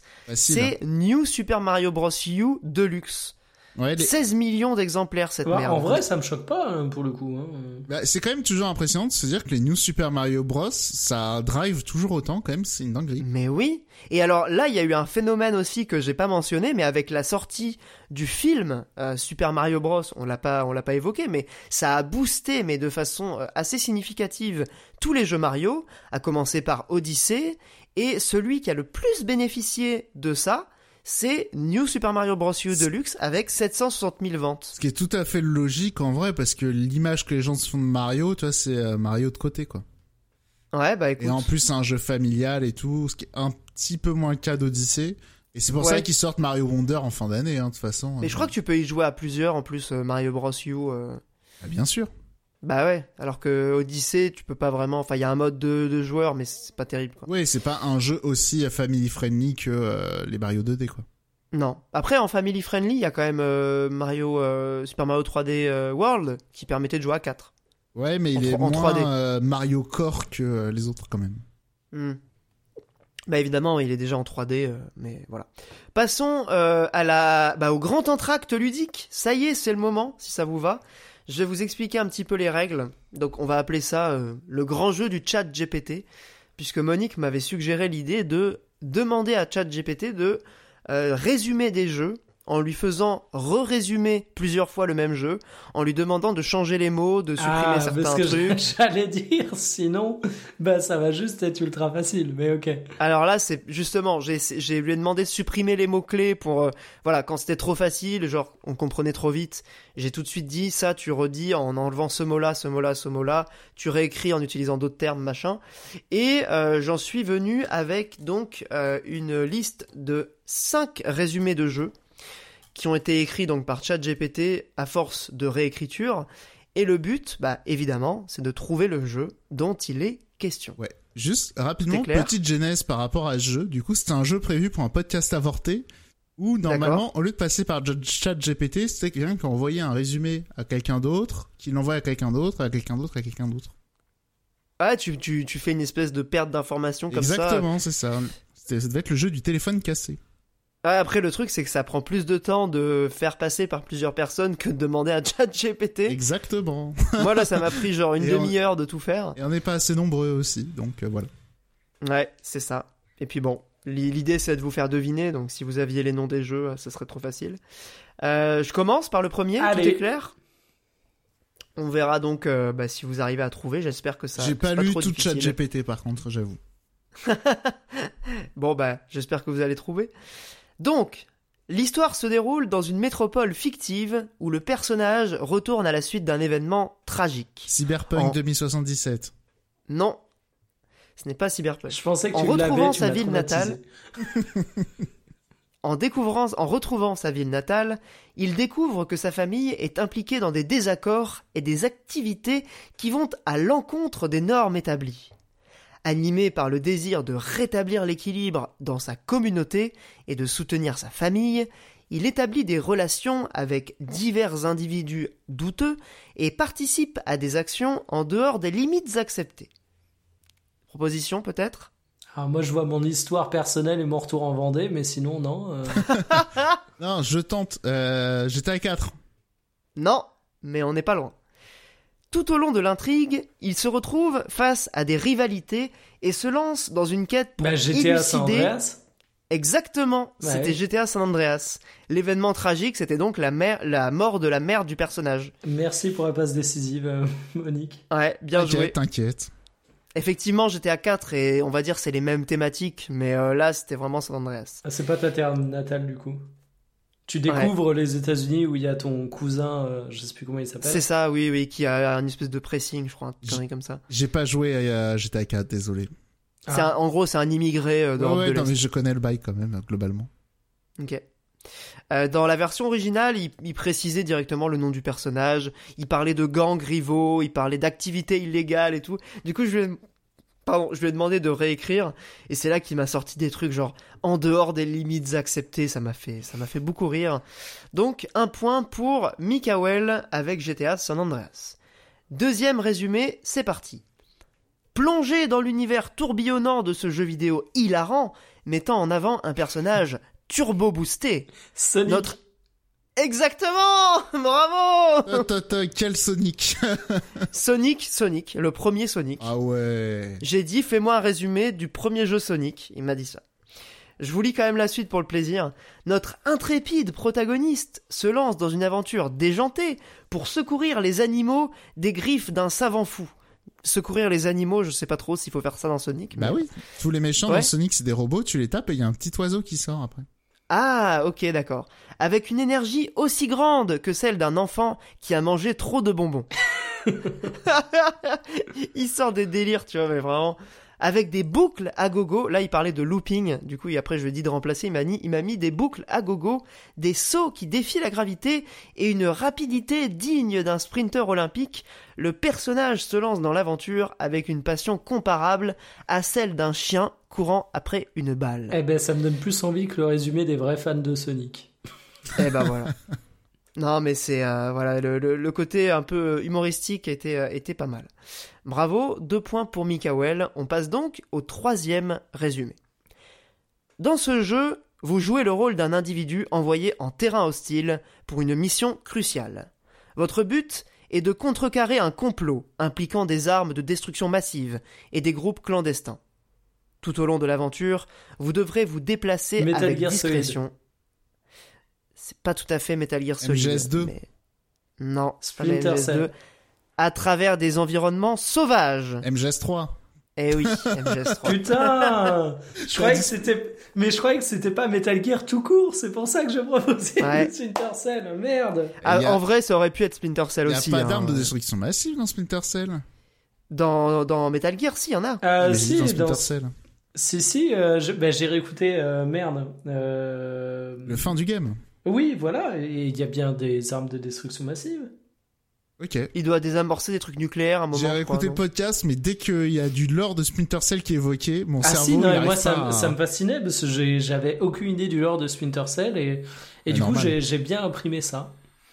Ouais, c'est, je sais presque tous fait. Je suis incapable de citer le moindre scénario. C'est quand même là où tu vois que Metal Gear a quand même une, un lore un peu plus intéressant. Splinter Cell, c'est incroyable. Hein, le, Euh, le c'est pas que est, c'est euh, moins intéressant Splinter Cell, c'est que pour le coup, euh, non non mais de Quand ce, même. non mais de ce que j'en ai entendu, c'est juste que c'est du du ultra basique vu et revu et t'as eu ça dans 5000 films d'action là où Metal Gear a peut-être un peu plus d'originalité. dis- ah, Il y a un discours critique, tu vois, alors que bah, bon, j'ai pas que ça. l'impression que Splinter Cell, tu vois les, euh, les cutscenes arriver, à arriver, t'as qu'une envie, c'est de les passer. Ouais, c'est un peu même. mental aussi, hein, en vrai, en termes de- d'univers et tout. Oh, possible, ouais. Bah je vous fais confiance. oui, non, mais c'est, bah, c'est basé, je crois que c'est basé sur le- les bouquins d'un mec euh, qui était plutôt, euh, Bah, on Tom va Clancy. dire, euh, bah ouais, voilà. Donc, euh, Ah oui, non, mais eh, il y a un moment, vous êtes des immondes gauchistes qui n'aimaient pas les États-Unis, ce pays de la liberté. Là, là, j'ai envie de dire, ça tient de l'opinion. Hein. C'est, c'est, c'est pas une qualité intrinsèque ou un défaut intrinsèque du jeu, messieurs. Après, euh, d'un côté, on, on critique les États-Unis, mais on bande le Japon. Hein, donc euh, bon, en termes de pays, euh, hein, en termes de pays claqués au Est-ce que sol, les euh, États-Unis, est-ce que les États-Unis, ils ont fait Nintendo ou pas? Non, mais bon, Voilà. Les, les Ja- les Japonais, ils ont fait le karoshi et ils ont fait des trucs bien. Ouais, mais ils ont des bien, cerisiers. ils ont fait les, les Donc, trucs ça, Ils ont fait Nintendo. Tu vois, les Espagnols, ils ont fait la paella. Ouais, c'est vrai. Ils ont fait Zara. Voilà. Voilà, c'est c'est moins ouf, quoi. Ouais, c'est un peu moins ouf. Allez, la Quatrième suite. résumé. Allez, c'est C'est parti. ça le problème, tes pays de gauche, ils font des paella et les pays de droite, ils font Nintendo, quoi. Bon, bah. Bah, eh, on va devenir de droite. Hein.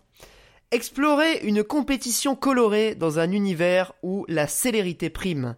Dans ce monde dynamique, engagez-vous dans des affrontements stimulants sur des routes variées, Mario allant de Kart 8. paysages. Exactement. Mario Ah Kart là 8, là, il est fort. Euh, Ah, il y a de la il y avait- célérité, il y a de la bagarre. Je, vous- je vous lis juste un, un passage qui m'avait éclaté.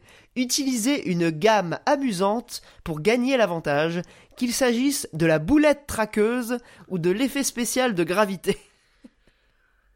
J'ai l'impression de... de- voir la com des JO 2024 avec ce côté euh, un peu cringe, je parle aux jeunes avec des termes cool, mais... euh, C'est vraiment malaisant. Ah ouais. Mais sur Sonic aussi, il, parlait de personnages turbo boostés. Ça, m'a- Oui, l'expression mal à turbo, l'aise. turbo boosté, elle est très bien. ouais. Elle est pas mal, ouais. Mais la boulette, la boulette traqueuse, elle m'a tué. Hein. Je pense que c'est la fusée, tu vois, dont il parle. Ouais, pour avoir des termes comme ça aussi, tu peux le repasser au traducteur. Genre, tu sais, tu le passes euh, en allemand sur Google Trad, après en turc et tu le remets en français. Ah ouais, je ferai ça la prochaine fois, ouais. Effectivement, c'est pas une mauvaise idée. Bien vu. Euh, donc ça fait deux, bah, deux partout, égalité parfaite. Donc là, ce sera le dernier en plus. Très bien. Pour vous départager. Entrez dans le monde captivant de ce jeu vidéo d'action et d'aventure qui suit les péripéties d'un être mystérieux capable d'absorber les objets pour devenir Kirby plus grand et plus puissant. Tu dis? Kirby non, c'est pas Kirby. Dans un monde menacé par une armée de gobelins belliqueux, vous incarnez une créature étonnante, dotée de la capacité de se Zelda transformer. Tears of the Kingdom. Non. Vous incarnez une créature étonnante, dotée de la capacité à se transformer et évoluer en fonction des matériaux qu'elle absorbe. En naviguant à travers une série de niveaux et de défis, vous devrez maîtriser ces capacités changeantes pour surmonter des obstacles, vaincre les ennemis et découvrir les secrets du monde qui vous entoure. Ce jeu mélange habilement des éléments de plateforme, d'exploration et de combat, offrant une expérience riche en action et en découverte. Est-ce que je peux essayer un truc? Vas-y, vas-y. Euh, ouais. Balan Wonderworld? Non, mais c'est pas un très bon jeu. Avec ses graphismes colorés et son histoire engageante, cette aventure palpitante sur PlayStation 4 Knack. est à découvrir pour les joueurs de tous les âges. Non Knack, knack. C'est ça C'est Knack Eh putain, Bravo tu sais que j'y pense depuis tout à l'heure et je me dis, mais il aurait pas mis cette merde. Bah, il fallait bien que je mette un jeu de merde quand même. Je euh, me en plus souvenais de pas que dans NAC, il y avait un délire d'absorber des trucs. Alors, moi non plus. Bah si, tu mais deviens plus grand un- avec des... des... Tu sais, il y a un truc de un peu... euh, comment ça s'appelle Un peu la Katamari Damacy Non, mais il y a des bails de particules que t'as forcément vu dans les bandes annonces parce qu'ils essayaient de te ça, vendre voilà. la console avec ça. Exactement, Ça ils vendaient la marqué, PS4 ouais. là-dessus. Ah, moi non plus. le là. côté technique. Genre tu peux euh, littéralement, il y a un côté physiqué où tu peux absorber du métal et devenir plus grand, tu vois. Enfin bref. Voilà, donc c'est euh, deux- 3-1 pour 3-2 pardon pour Mikael, une, une victoire. Mikael a trouvé son jeu. Ça y est. Non mais en vrai celui-là est peut-être plus euh, euh, plus difficile parce que si t'as pas besoin, tu peux pas avoir lu tout sens critique euh, là-dessus. Donc Oui, euh, ce ça. sera plus équilibré, je pense. Euh, bah bref, passons du coup à la partie euh, chronique jeux vidéo. On va donc euh, refaire le match sur FF16, Oh là là. parler d'Exoprimal, parler de Baldur's Gate, et ce sera donc juste après la petite musique.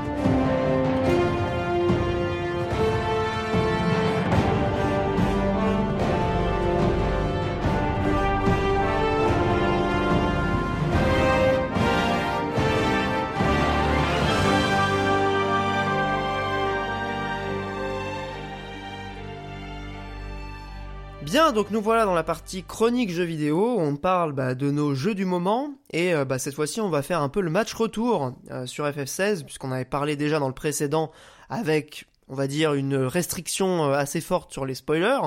On n'avait pas fini le jeu. Moi j'ai terminé le jeu depuis. Ça fait quand même bien 2-3 semaines que je l'ai fini, donc on va dire que je l'ai un peu digéré. Et comment dire, sinon que c'était quand même un peu laborieux sur la fin. Je dois dire que le début m'avait un peu emballé, j'étais quand même assez curieux. Voilà, comme l'a dit Mikael dans le précédent épisode, il y a une excellente introduction, la démo vend très bien le jeu. Euh, c'est- voilà, ça donne très envie. Et puis, on va dire que le jeu, il se perd un peu en termes de scénar, dans des trucs de quête secondaire dans la quête principale, dans des histoires euh, qui sont quand même assez prévisibles.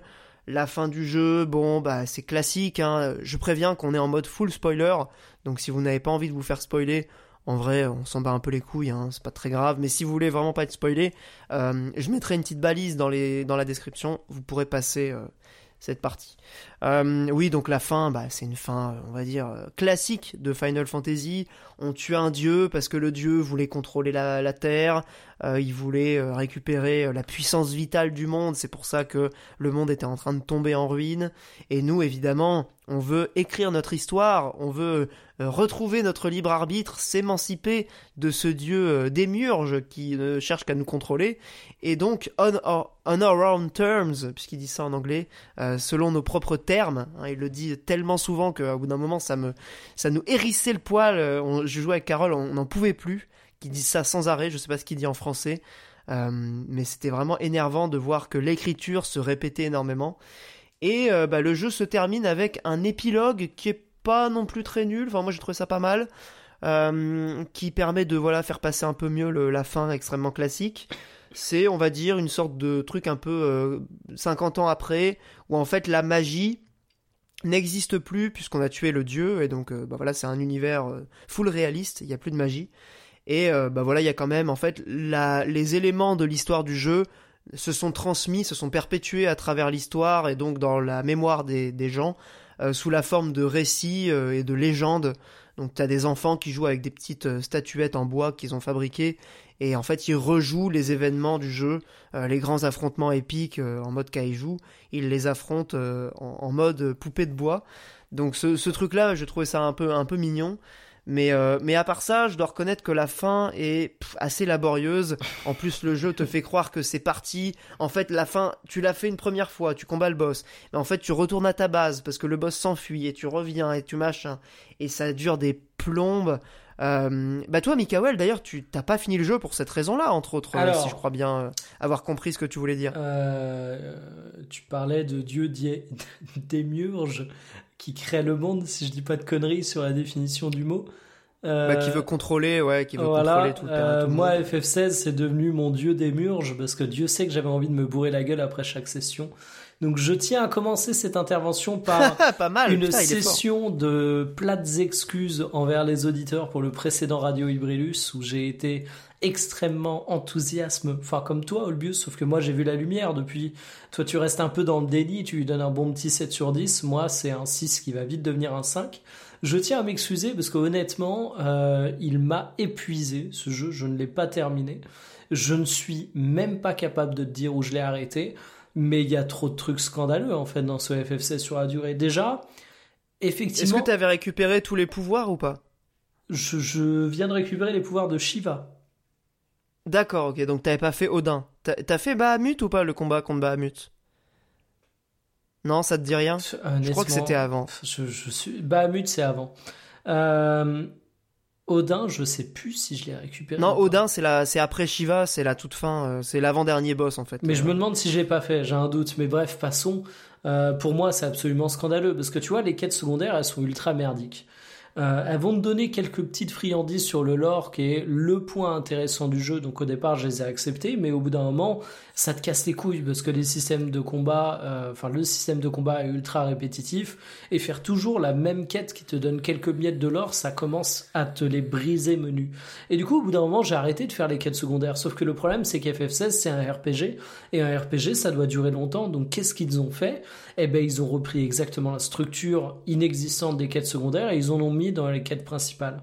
En fait, dans la Ouais, quête principale. t'étais au moment où il faut faire le bateau non, là, mais t'as plusieurs moments comme ça. Il n'y a pas que le moment où il y a le bateau. À pas mal de C'est c'est le pire moment du jeu, C'est hein, le ça pire dure euh, au moins deux heures. En fait, à un moment, on me dit Ah, j'ai besoin d'aller construire un bateau, il faut que j'aille euh, acheter ça, il faut que j'aille chercher ces plantes.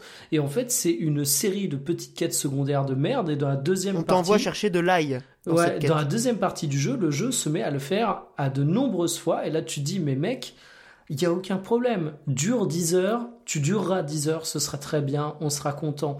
Mais le jeu ne fait pas ça. Du coup, il te fait bouffer ad nauseam ces quêtes secondaires pourraves. Et le problème, c'est que ça met en avant tous les autres défauts du jeu.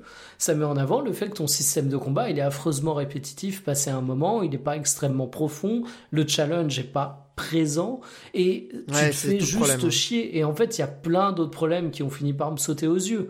Si on prend par exemple la relation entre les deux personnages principaux, euh, Clive C'est et... qui les deux personnages principaux? Alors Clive et j'ai oublié, l'émissaire de Shiva. Ah, c'est pour moi, c'est pas un personnage principal. Elle est hyper euh, secondaire. Bah, Enfin, elle, elle est, elle est je- transparente au possible. euh, Justement, parlons-en, Jill. Si tu veux, durant euh, le jeu, puisqu'on spoil, on peut le dire, euh, il y a une ellipse de 5 ans. Et tu vois que Clive et Jill, ils sont toujours ensemble, qu'il y a une relation particulière entre eux. Et là, je me suis dit, putain, c'est cool FF16 en fait.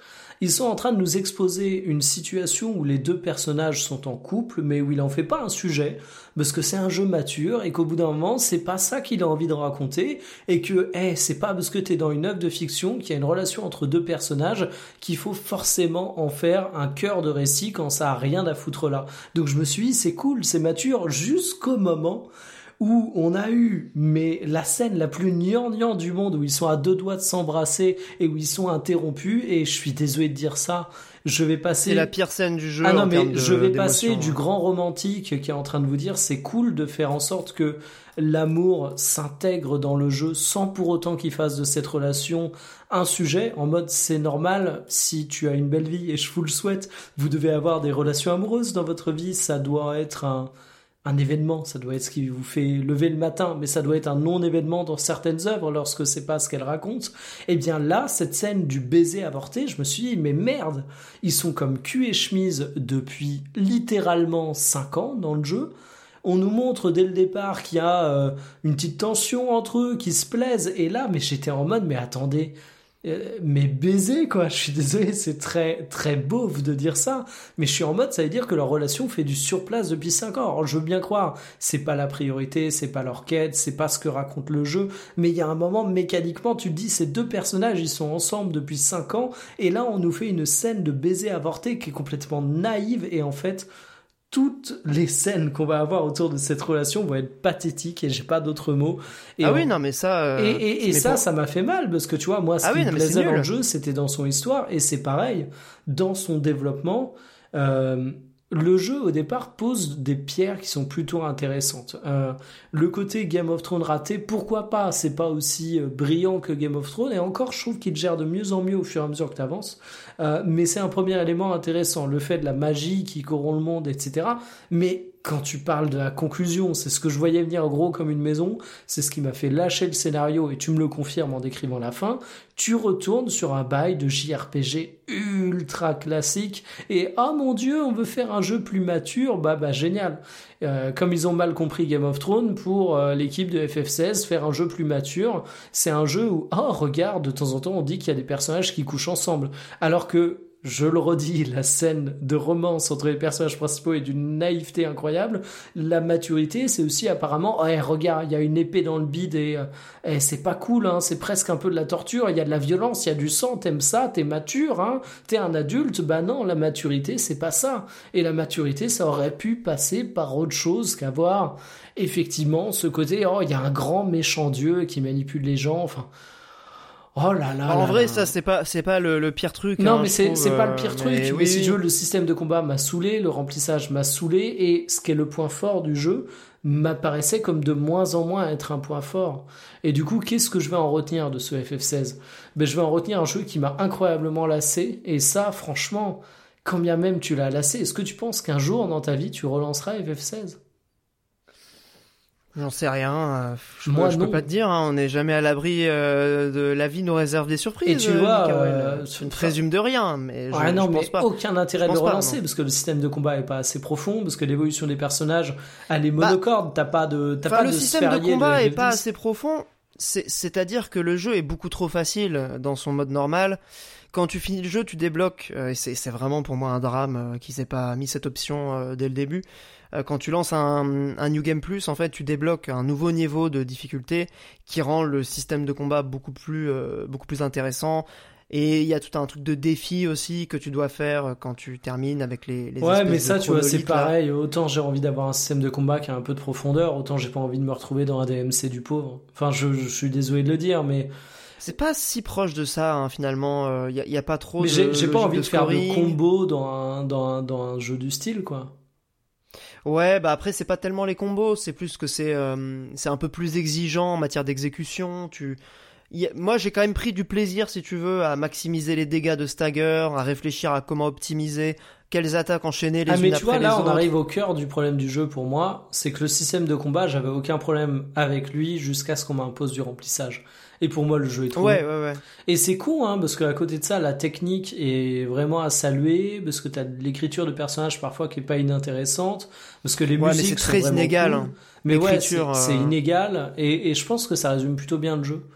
Euh, le fait Oui, que non, ce mais soit euh, inégal, pour moi c'est le terme. tu vois, on, on disait lors du précédent podcast euh, que c'était un jeu montagne russe. Et c'est vrai que tu avais un peu plus avancé que moi de mémoire. Et, euh, et des heures après le podcast, je me suis rendu compte que c'était vraiment ça. Mais en fait, les montagnes russes, Ah oui, oui, totalement. au départ, euh, sur 100 mètres, euh, t'as deux loopings. Enfin, t'as deux montées et descentes.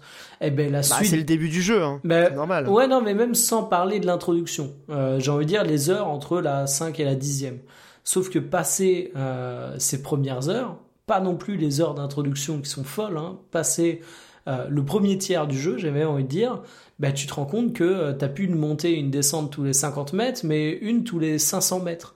Et une montagne russe où tu montes la plupart du temps, bah tu te fais chier. Et c'est un peu comme ça que j'ai ressenti ce FF16. Et franchement, c'est une immense déception parce que j'avais l'envie d'avoir envie. Et ça, c'est important de le dire parce que si la formule peut paraître conne, je pense qu'il y a des jeux avec lesquels on a une énorme indulgence parce que on a envie d'y croire et ça nous amène à être bienveillant. Et c'est ce que j'avais avec FF16. J'ai été conforté dans le fait que le jeu a un potentiel de dingue et que son début qui était vraiment excellent. Mais au moment de payer l'addition, bah, je me dis que c'est un jeu, je suis même pas sûr de le terminer. Et euh, c'est ce que je te disais en off. Euh, moi, j'ai deux autres amis qui l'ont. Euh, un qui a acheté une PS5 pour ça, mais c'est plus un prétexte qu'autre chose. En, vrai, il avait envie de s'acheter une PS5. Et une amie à moi qui joue régulièrement à tout type de jeu. Et les deux ne vont pas le finir. Un, parce qu'il est déçu de la tournure prise par la série, donc ça c'est assez particulier. Et une qui était ultra hypée au départ et qui s'est retrouvée à, à avoir le jeu qui lui tombait des mains. Et je pense qu'il y a un autre truc, c'est que tu l'as fini assez, assez rapidement ce FF16. Je pense que c'est le genre de jeu, tu pars en vacances pendant une semaine. Euh, ah oui, oui, ah, complètement. C'est très dur de s'y remettre. Donc, euh, ouais, mais en fait, je pense que, enfin, si tu résumes, euh, le, clairement, le jeu est beaucoup trop long. Et plus tu avances, plus les moments incroyables sont effectivement de plus en plus incroyables. Ça, il faut reconnaître quand même que le jeu brille dans les moments euh, bah, de combat de primordiaux, hein, tous les moments euh, cosmiques, euh, cosmico-épiques, on va dire. Il y a carrément un combat dans l'espace. Le, truc vraiment, il en envoie aussi bien musicalement que visuellement. Il y, a, y a ces combats quand même qui restent, je pense. Enfin, pour moi, c'est du Azuras Vras, mais à un niveau encore au-dessus, ce qui fait que le jeu garde son 7 sur 10 pour ses passages, mais plus tu avances, plus ils sont séparés, enfin plus ils sont éloignés les uns des autres. Et surtout, bah, clairement, euh, le jeu est beaucoup trop long pour son propre bien. Euh, c'est-à-dire que si tu résumes l'intrigue principale, bah, en vrai, euh, ça pourrait faire un jeu de 25 heures, hein, je pense. Sauf que le jeu, il en fait 40, 50 pour le terminer en ligne droite. Et encore, je parle même pas des quêtes secondaires, tu vois. Nous, on l'a fini en 55 heures, en ayant fait, on va dire, à peu près la moitié des quêtes secondaires du jeu.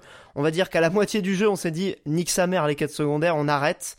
Euh, ça n'a plus d'intérêt, euh, c'est du gâchis.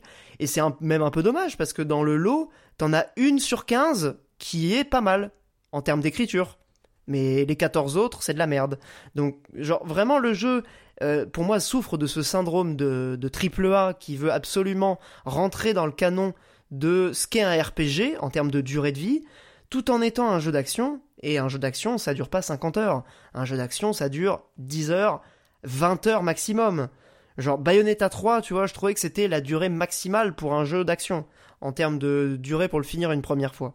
Là, c'est 50 heures pour le finir une première fois, c'est pas possible. Euh, je suis complètement d'accord avec toi sur le côté hyper naïf euh, de, la, mise en scène du sexe, en tout cas de la mise en scène d'une relation amoureuse. De ce que j'ai compris, c'est lié à des questions aussi de comment dire, de restriction d'âge au Japon.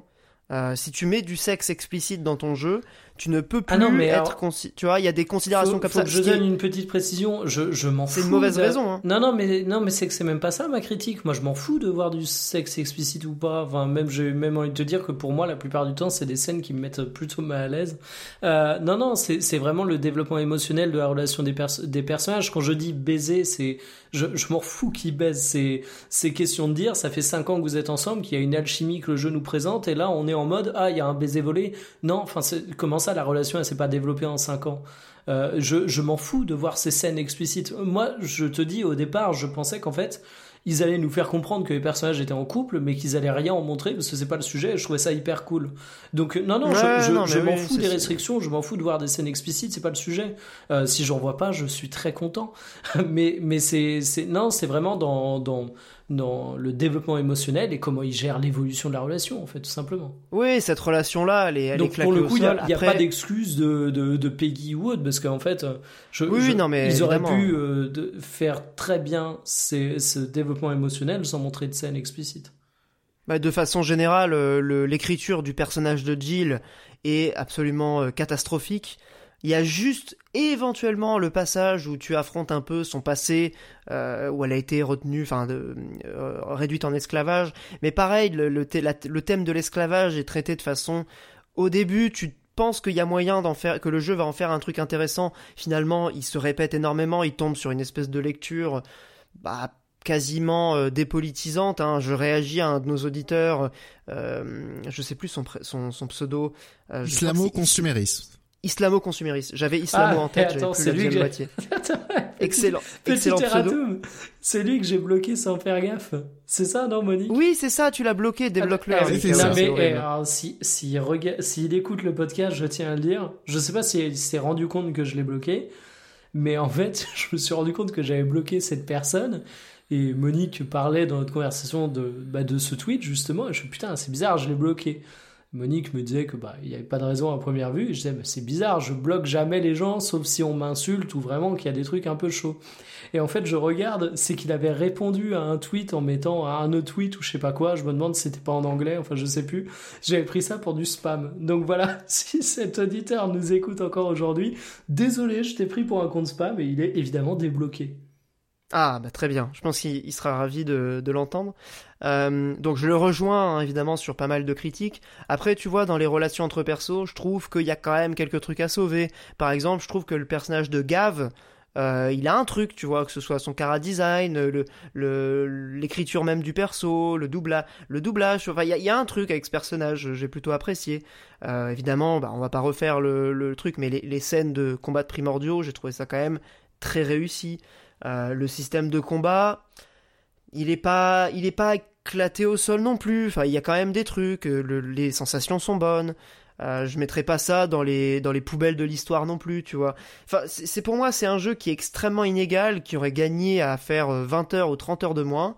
Là où je lui reprocherais peut-être plus de vouloir d'avoir voulu euh, se faire plus occidental que les occidentaux, c'est justement sur cette thématique un peu politique euh, qui euh, était vendue comme un des trucs du jeu, le côté Game of Thrones, hein, encore une fois, même si finalement le jeu n'en fait pas grand-chose. en vrai, enfin quand tu résumes le scénario, c'est un scénario de FF extrêmement classique. C'est la lutte entre l'humanité et un dieu corrupteur, des murges qui veut la contrôler, l'émancipation, toutes les réflexions philosophiques sont hyper classique, tu vois. Là où ça aurait pu faire un truc, on va dire, classique mais efficace, ils se, ils se sont sentis obligés de rajouter une surcouche politique mais vraiment euh, mal digéré de, de, Game of Thrones, où on se retrouve avec un truc hyper euh, euh, personnalisé. On n'a pas du tout les, les structures, les enjeux vraiment de, de nations entre, entre elles qui se font la guerre. C'est vraiment juste des personnes, l'empereur de machin, le roi de machin qui est un méchant. Enfin, on, on est vraiment sur la politique pour les nuls. Et c'est vrai que cet aspect-là, moi j'ai trouvé ça, j'ai trouvé ça hyper lourdingue et, et, vraiment raté.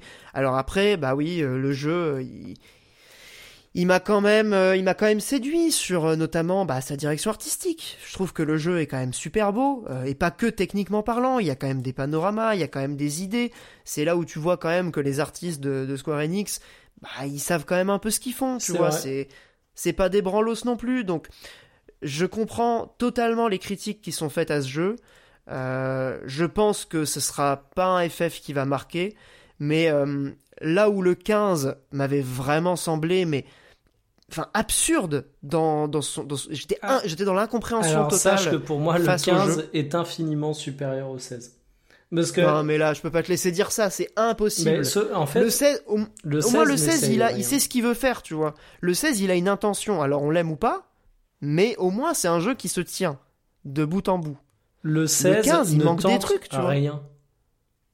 Bah, le 16 ne tente rien, mais ce qu'il ce qu'il entreprend, il le fait il le réussit. Le 15, eh ben, il manque des morceaux de jeu. Je, je suis pas d'accord, il réussit pas forcément.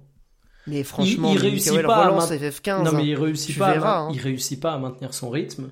Il réussit pas. Ah, ça, oui, il réussit pas à avoir une histoire qui correspond à la promesse qu'on nous a fait depuis le début.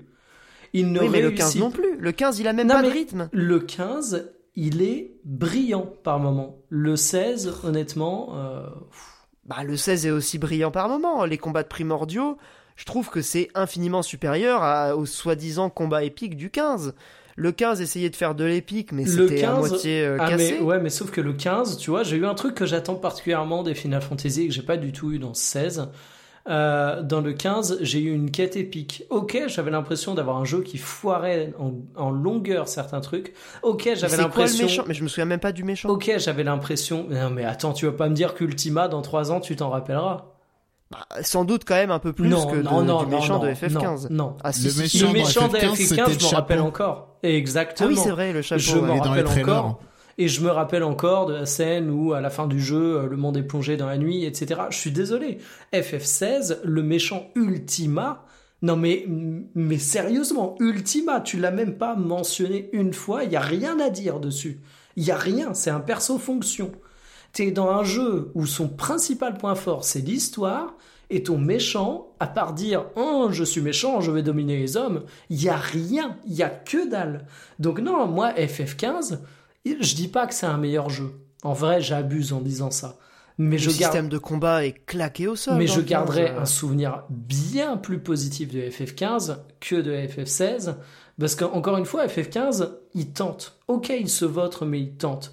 FF16, Eh ben, ça me fait mal de le dire, mais au final, euh, c'est un jeu qui est qui s'est dit vas-y, on va faire un pot pourri de pas mal d'inspiration, ça peut que marcher, et il a réussi l'exploit à faire un truc qui est quand même pas ouf. Alors, je dis ça, je vais Oh, y mettre te trouve 6. quand même assez mais... dur. mais non, mais pour un jeu qui a une telle technique, qui a une telle bande son, qui a, qui a une telle direction artistique, parce que ça c'est vrai, t'as raison de le dire, il y a des plans qui sont mais complètement maboules et qui sont Le géniaux. truc des cristaux, enfin les, les, non, non, les- les montagnes de cristaux, tu vois. Génial, mais il n'en fait rien. Il n'en fait rien. C'est pareil, les montagnes des cristaux, excuse-moi, au bout d'un moment, euh, ouais, ça permet de faire trois beaux panoramas dans les jeux, et puis euh, passer ça, euh, bon. Bah oui, non, mais je suis pas loin d'être d'accord. Après, euh, honnêtement, les, les séquences épiques euh, de FF16, il y a probablement, je vois pas d'équivalent dans un jeu vidéo en termes de niveau d'épique Ah, si tu Il y a veux, vraiment peu de euh, jeux. ouais, ben, qui arrive à faire ça. si tu veux, le combat de titan, euh, c'est Azur Asvas avec euh, God of Oui. War durant une heure. Merci. Mais oui, Les mais QT de God ouf. of War, j'entends. Hein. Et je dis pas du tout ça pour mettre Monique dans la poche. Ah non, non, non, mais en vrai, Ouais, euh, moi, je suis le- déçu qu'après Bayonetta sont- 3, ils sucent euh, ce truc. Hein. Mais bon, bref. Bah, disons que c'est tellement différent que je vois même pas le rapport. Mais tu euh, parlais de sur combat épique euh, un peu QTE, Bayonetta 3, il régale dans ce niveau-là. Mais j'ai pas dit que ça régalait pas. Mais, euh, mais je trouve que c'est un niveau au-dessus encore. En matière d'épique pure. Mais je pense que le jeu aurait bénéficié d'être beaucoup plus simple, beaucoup plus bourrin. En fait, je pense qu'ils auraient dû aller à fond dans le côté bourrin. Limite God of War, tu vois. Ah, mais il a le cul entre deux chaises. Il y a un moment, en fait, Mais en c'est ça, le RPG, il a rien à sauver. c'est et, ça le et problème. pour autant, t'as quand même cette petite épine dans le pied. Et je suis d'accord, God of War, ça peut paraître provoque, mais t'as carrément raison. Mais ils, ils auraient dû faire un God... Enfin, vu ce qu'ils réussissent à faire dans le jeu, ils auraient fait un God of War de 20 heures où euh, le but c'est de voir des scènes épiques et euh, taper sur des méchants et voir quelques beaux panoramas, mais j'aurais été comblé, tu vois. Pour moi, c'était parfait. Là, c'est juste le jeu, bah, il- comme tu dis, il est le cul entre deux chaises. En fait, pour moi, il s'est fait euh, étouffer par, par son héritage. Enfin, vraiment, tu, tu sens que ils se sont sentis obligés de quand même mettre un peu du RPG, même s'ils ont pris une direction, parce que quand même c'est FF. Ils se sont sentis obligés de faire long, parce que bah, du coup, on est quand même vu comme un RPG, donc voilà. Euh, ses ambitions, c'était aussi d'adapter en jeu vidéo un truc à la Game of Thrones. Bon, bah, tu t'es rendu compte qu'ils avaient peut-être pas les épaules d'écriture pour faire quelque chose à la Game of Thrones, parce que oui, Game of Thrones, oh là là, il y a de la violence et il y a des cliffhangers, mais c'est quand même pas ça. C'est quand même une finesse d'écriture politique, et c'est con, mais le jeu, quitte à faire 50 heures, il aurait pu s'étendre un peu là-dessus, et il le fait pas. Donc, euh, Non, mais bon, après, voilà, pour, pour conclure, euh, je retiendrai quand même, bon, le personnage de Gav, je l'ai dit, le personnage de Dion, que je trouve euh, globalement bien attends, écrit. c'est qui et- Gav? Mais Gav, c'est le- l'éclair- l'éclaireur qui a un, Ah qui se fait euh, oui. crever un œil, euh, Oui, tout à qui fait. a un bandeau tout à la fait. fin. Donc lui est plutôt cool. Il y a le personnage de Dion, bon tu l'as peut-être pas, Ba- Bahamut, c'est le, le porteur de Bahamut, Oui. l'émissaire, euh, qui finalement, je trouve, sur son arc, euh, au, au moins il y a un arc. Je suis d'accord. Non, totalement. En plus, euh, bon, c'est un personnage gay dans un FF. Je crois que c'est la première fois qu'on voit ça. Euh, même si c'est pas très développé, euh, c'est présent et on va dire que ça sert alors, le justement- développement du perso. Ouais, et tu vois, c'est ce que j'attendais de la relation principale entre les persos. C'est-à-dire que cette euh, Bah ouais. relation gay, ils la mettent dans le jeu, mais ils en, fait, ils en font pas un sujet explicite en mode Eh, t'as vu, t'as vu mais pour Bah autant, ouais, elle sert le foutu, propos et, et je trouve ça hyper cool. Euh, déjà d'un point de vue notamment parce militant, que, mais genre, aussi c'est un personnage- pur, quoi. Mais oui, en plus, c'est un personnage intéressant sur son, sur son arc personnel de, c'est un gars qui est, genre, totalement, enfin, qui, clairement, il, c'est un gars qui vient de l'ordre, c'est une fa- on va dire que c'est un, un gars qui vient d'une famille catho, mais qui est gay. Et du coup, il est cette espèce de contradiction euh, interne qui est compliquée à tenir jusqu'au moment où il pète un câble, il brûle tout, il explose tout, et ensuite vient sa rédemption. Euh, c'est pas non plus euh, ultra original, mais je trouve que c'est Ouais, bien non, exécuté pour le coup, je te et rejoins. ça marche bien. Et euh, pff, je vais presque dire que le meilleur méchant du jeu, c'est pas Ultima, mais Barnabas, euh, donc le porteur de Odin. T'as probablement pas dû faire le combat parce que c'est quasiment à la fin du jeu, c'est c'est genre dans les 5 dernières heures ou peut-être les, les 6-7 dernières heures, mais enfin c'est vraiment euh, la toute fin du jeu. Euh, Je me demande, hein, Euh, c'est là où t'es au milieu de l'eau Où il... Euh, ah oui non, ça c'est une pre- t'as un premier combat euh, sur un bateau. Avec, euh, avec lui et t'as un deuxième combat où tu finalement te transformes en primordiaux et tout et tu, tu ah le non, combats j'ai pas dû vraiment le faire, autant pour moi. et où tu le tues euh, un peu plus tard. Et d'ailleurs, bah, en vrai, lui, il est intéressant parce que c'est un fanatique. Genre, c'est un méchant, mais qui est, corrompu, c'est un humain corrompu, donc c'est beaucoup plus intéressant que juste un dieu méchant qui est méchant parce qu'il est méchant. Là, tu vois, c'est un gars qui est un peu tiraillé, il pense vraiment que euh, en servant ce dieu qui est hyper puissant, il va pouvoir réussir à améliorer le sort de sa population. Enfin, tu sens qu'il y a un conflit, il y a un truc un peu dilemme euh, dans le mec. C'est beaucoup plus intéressant que le dieu juste méchant, quoi. Mais oui, après, bah ouais, c'est un 7 sur 10. J'ai dit tout à l'heure, c'est un petit 6, c'est un petit 7 sur 10 qui peut devenir un, un bon 6 qui va peut-être devenir un 6 d'ailleurs. Euh, moi, c'est un petit 6. Je sais pas. hein. Je vais être honnête. Donc je, bon, je pense pas euh, que je vais descendre le crime de lèse-majesté jusqu'à mettre 5 parce que là, ce serait la note du sum. Et j'ai toujours Bah, cette règle, c'est qu'auquel En je même temps, fi- ça, serait pas non plus choquant. hein. Moi, je comprends totalement. Ouais, non, mais que- ce que je dis souvent, c'est à la limite, euh, j'ai passé euh, 15 heures incroyables dessus, 10 heures très décevantes. Bon, bah, rien que le fait bon, de m'avoir fait passer moitié. 15 heures incroyables, euh, ça mérite d'être bien noté. Mais, mais clairement, euh, jeu à faire en occasion. Je pense qu'on pourra résumer comme ça, quoi. Mais de ouf. Et je pense que la déception est telle et, et- et- comment dire, la force de la déception est d'autant plus intense que le comment dire, ce que disait Monique la dernière fois, le- l'espoir était fort, l'espoir était grand. Ah bah c'est les montagnes russes euh, mais euh, mais sans la descente donc tu montes ça se traîne et tu dis ah ah ah ah ah il va y avoir une en descente fait, de non. ouf eh ben non donc ouais c'est un voilà. peu la douche froide Bon, bah, je crois qu'on a fait le tour sur FF16. Euh, N'hésitez pas si vous avez des retours, euh, amis auditeurs, amis auditrices. Je sais que les avis sont, sont assez euh, éclectiques hein, sur ce jeu. J'ai vu des gens vraiment adorer le mettre en gothi euh, absolu. Euh, des gens trouvaient ça vraiment abyssal. Au Notamment Moguri qui, a... Moguri qui a détesté, pardon? Eh, au lancement du jeu, les, les avis étaient dithyrambiques. Bah, les critiques étaient dithyrambiques, mais là, maintenant que les gens ont joué au jeu, je vois quand même des avis très différents euh, Oui, popés, voilà. quoi. Mais il y a des joueurs qui ont trouvé ça ouf aussi, hein. Moi, j'ai vu des gens dire c'est les jeux de l'année, hein. Pas des, pas des, des, des testeurs, hein, des joueurs qui ont juste fait et jeu, l'avait euh, terminé ou pas? Qui l'ont terminé, oui, bien sûr. Bah, j'en ai parlé avec des gens, euh, même euh, physiquement, des vraies personnes, pas des gens Twitter. Des vrais- les gens de la vraie vie moi monsieur Les gens du réel, moi, monsieur. Donc, euh, non, non, bah écoutez, n'hésitez pas à faire un petit retour. Je, on lira les commentaires et puis je, je réagirai avec plaisir. Euh, je fais juste un petit, voilà, une petite euh, promo pour euh, Hémisphère. On sort un épisode sur Ghost Trick, qui est un des meilleurs jeux de la vie. et de la mort aussi du coup puisque c'est un jeu où on est mort, on incarne un fantôme, un jeu du créateur d'Ace Attorney. L'épisode sera normalement sorti, il sort demain, donc quand cet épisode de Radio Librius sera sorti, il sera disponible. Euh, bah voilà, n'hésitez pas à l'écouter. On a fait une grosse préparation. On espère que l'épisode vous plaira. Et euh, bah, en tout cas, moi, c'est un jeu que j'adore et je vous le conseille au passage. Si vous ne l'avez jamais fait, il est ressorti en dans, plein de versions sur toutes les plateformes, euh, qui est euh, en plus très très bien remasterisé avec des musiques absolument incroyables. Faites Ghost Trick, c'est un jeu de 10 heures. C'est vraiment le meilleur remède post FF16 euh, que j'ai que j'ai pu avoir, puisque c'est un jeu ultra maîtrisé, assez court, qui est euh, simple, qui est pas dans une espèce de démesure un peu. Et alors là où j'avais fait l'analogie dans le podcast, FF16 c'est un jeu full premier degré, qui a aucune légèreté, qui essaye de parler de trucs sérieux, mais qui du coup est hyper superficiel.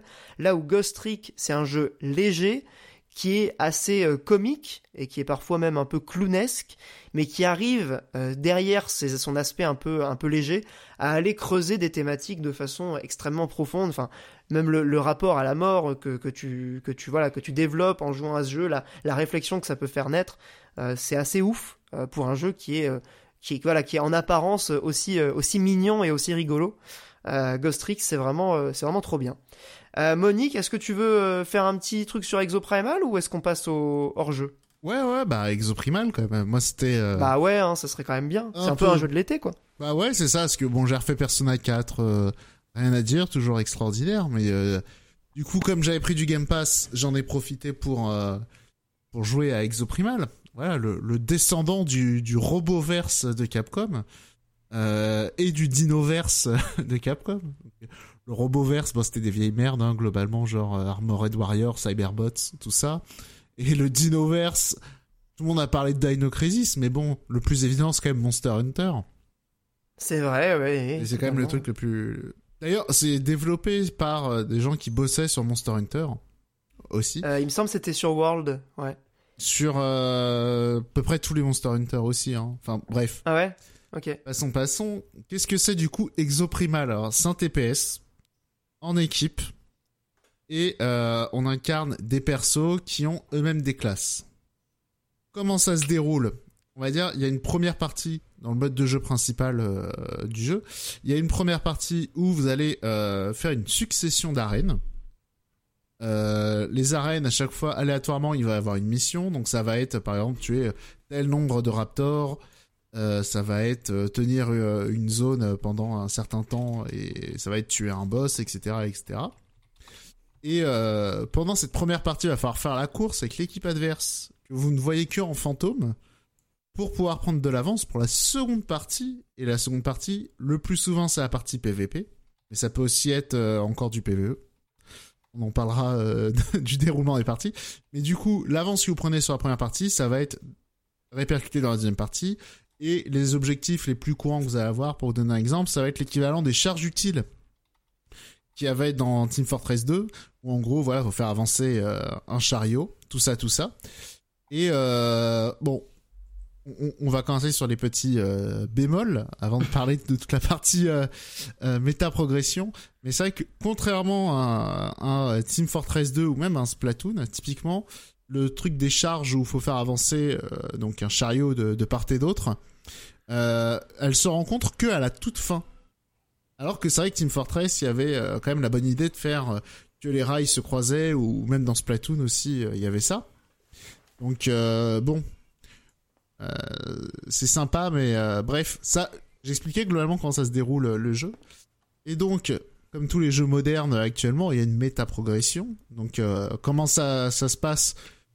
Euh, Je parlais dans la première partie que euh, dans chaque arène, on allait avoir un nouveau mode de jeu. Et bah, type, euh, enfin, on va avoir une mission. Et les missions, bah, en fait, elles se débloquent.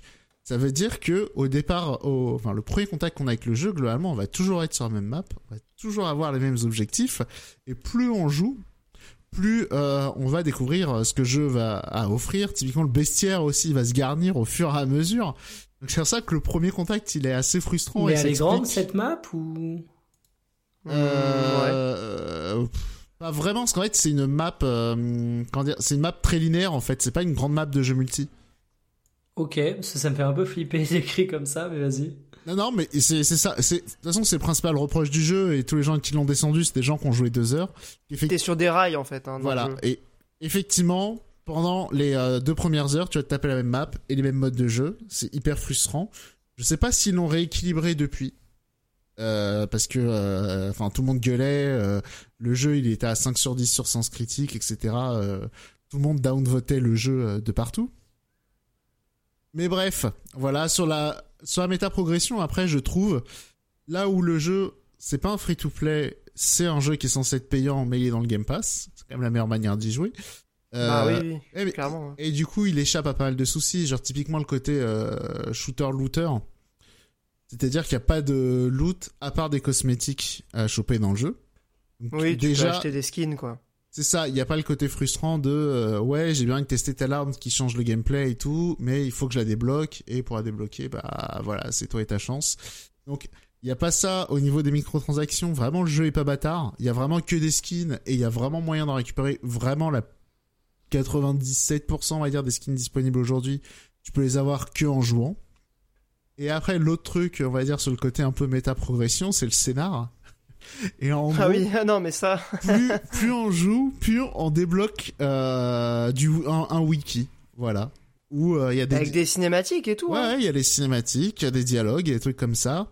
Et aussi, l'autre truc qui a fait, euh, on, on- en revient aussi à l'autre truc qui a fait un peu criser les gens, c'est effectivement le temps que le jeu met parfois à lancer les parties parce qu'il t'impose des dialogues tu vas parfois revoir plusieurs fois. Oui, Alors vrai. globalement, tout le monde s'en bat les couilles du scénar. C'est un peu ça, ouais. Voilà. Après, en bref, euh, le jeu, je ne vois pas non plus un grand avenir, euh, on va dire, d'un point de vue compétitif et tout, parce que basiquement, il n'y a pas de classé. Euh, donc voilà. Après, sur le long terme, le jeu, bah, il est super répétitif. Mais après, voilà, en main, euh, c'est quand même la principale qualité. Par contre, c'est qu'il est hyper euh, agréable en main. Et les, Bah ouais, quand même, ouais. et les classes, elles sont bien designées. Et, euh, et voilà, quoi. Donc, euh, Bah, en fait, c'est ça le truc, c'est que c'est un putain de game feel avec vraiment, si tu, si tu prends vraiment le cœur du jeu, c'est un poulet. Le problème, c'est que ce qu'ils ont construit autour pour en faire un jeu multi, ça souffre quand même de pas mal de problèmes, ce qui euh, me fait rejoindre ton avis sur le, la, la, perspective de durée du jeu dans, dans le temps. Euh, je pense pas que ça fasse euh, un jeu euh, qui, qui, voilà, qui tienne plus de 6 mois en vrai. Bah, D'ailleurs, c'est à peu près je ça. pense qu'il va hein. tourner avec de moins en moins de joueurs, mais voilà, le plus Sûrement, ouais. le plus important par contre, c'est à jouer avec des potes. Si vous comptiez euh, trouver un jeu multi pour euh, lancer en écoutant vos podcasts, je pense pas que c'est vraiment le meilleur jeu pour ça. Euh, mais voilà, entre potes, il est il est, il est super sympa. euh. et puis c'est Ouais, pas un ouais, jeu ouais. et c'est pas non plus un jeu sur lequel vous allez dormir euh, en 20 heures, vous avez vu quasiment tout le contenu du jeu. Donc euh, voilà, donc Oui, c'est à peu près ça, ouais. en, 15-20 heures. en occasion ou euh, dans le Game Pass, sachant que attention, je sais qu'il y a des Zumba sur le cross-platform, genre les joueurs de Steam, je crois, ils peuvent pas jouer avec les joueurs du Game Pass. Ouais, malheureusement. Donc euh, Par contre, tu peux jouer avec les joueurs PS5, enfin peu- con- PlayStation, il me qui semble, sont sur le Game ouais. Pass. il me semble qu'on peut jouer avec les joueurs euh, console, mais Ouais. euh, voilà, voilà. Donc euh, bien sympa, c'est c'est un, petit 7 sur 10 quoi. En vrai, ça Ouais, a l'air cool pareil, en jeu multi, euh, entre potes, Ah ouais. sans prise de tête, et tu vois, le truc où ouf. t'en attends pas grand chose, mais euh, limite un support pour discuter avec un beau game feel, ça peut être cool. Bah c'est Ah, ça et euh, il faut et l'avantage c'est que c'est un jeu multi où euh, il y a pas vraiment de tryhard. Non, même quand tu perds, c'est pas frustrant. C'est en ça, fait. il, il est pas fru... Oui, c'est vrai que ça c'est euh, l'un des trucs, c'est que te faire marbrer, c'est pas trop, ça fout pas le seum. Et euh, et voilà, et aussi c'est pas un jeu où euh, avant de l'apprécier, il faut y passer 30 heures quoi. C'est pas Ah comme oui, non, LoL tu- ou ce genre de truc quoi. Dès le premier, euh, dès la première, bah comme le game feel est vraiment aux petits oignons, dès que tu lances une game, tu fais ah ouais quand même, le truc est sympa en main. Et le Et jeu en fait, ce que je, Ouais, Vas-y, le jeu aussi, il est pas hyper profond. Typiquement, les éléments de customisation, c'est seulement trois trucs. Un sur l'auto-attaque, un sur l'un des deux sorts, et l'autre sur ton esquive. Il y a que ça à customiser sur le perso, il y a plus de customisation de ton perso que dans FF16. Ah Ouais, mais globalement, là, en tout cas, dans Exoprimal, t'as le choix entre deux trucs, quoi. C'est, euh, Bah c'est très, non est-ce mais que c'est tes auto-attaques, elles font plus mal? Est-ce qu'elles font de la reduce cooldown? Voilà. Et, euh, sur le sort, lequel de tes deux sorts va faire mal? Et l'autre, est-ce que ton esquive hein. elle te pousse loin, ou est-ce que, euh, elle se rafraîchit plus rapidement, quoi? Globalement, c'est à peu près blague. ça, euh, quoi. Parce que dans FF16, t'as trois emplacements, là t'en as 3 plus 1 avec euh, voilà ton, On a ton trois, Y. on a euh, trois avec l'outil, ouais. Mais bon.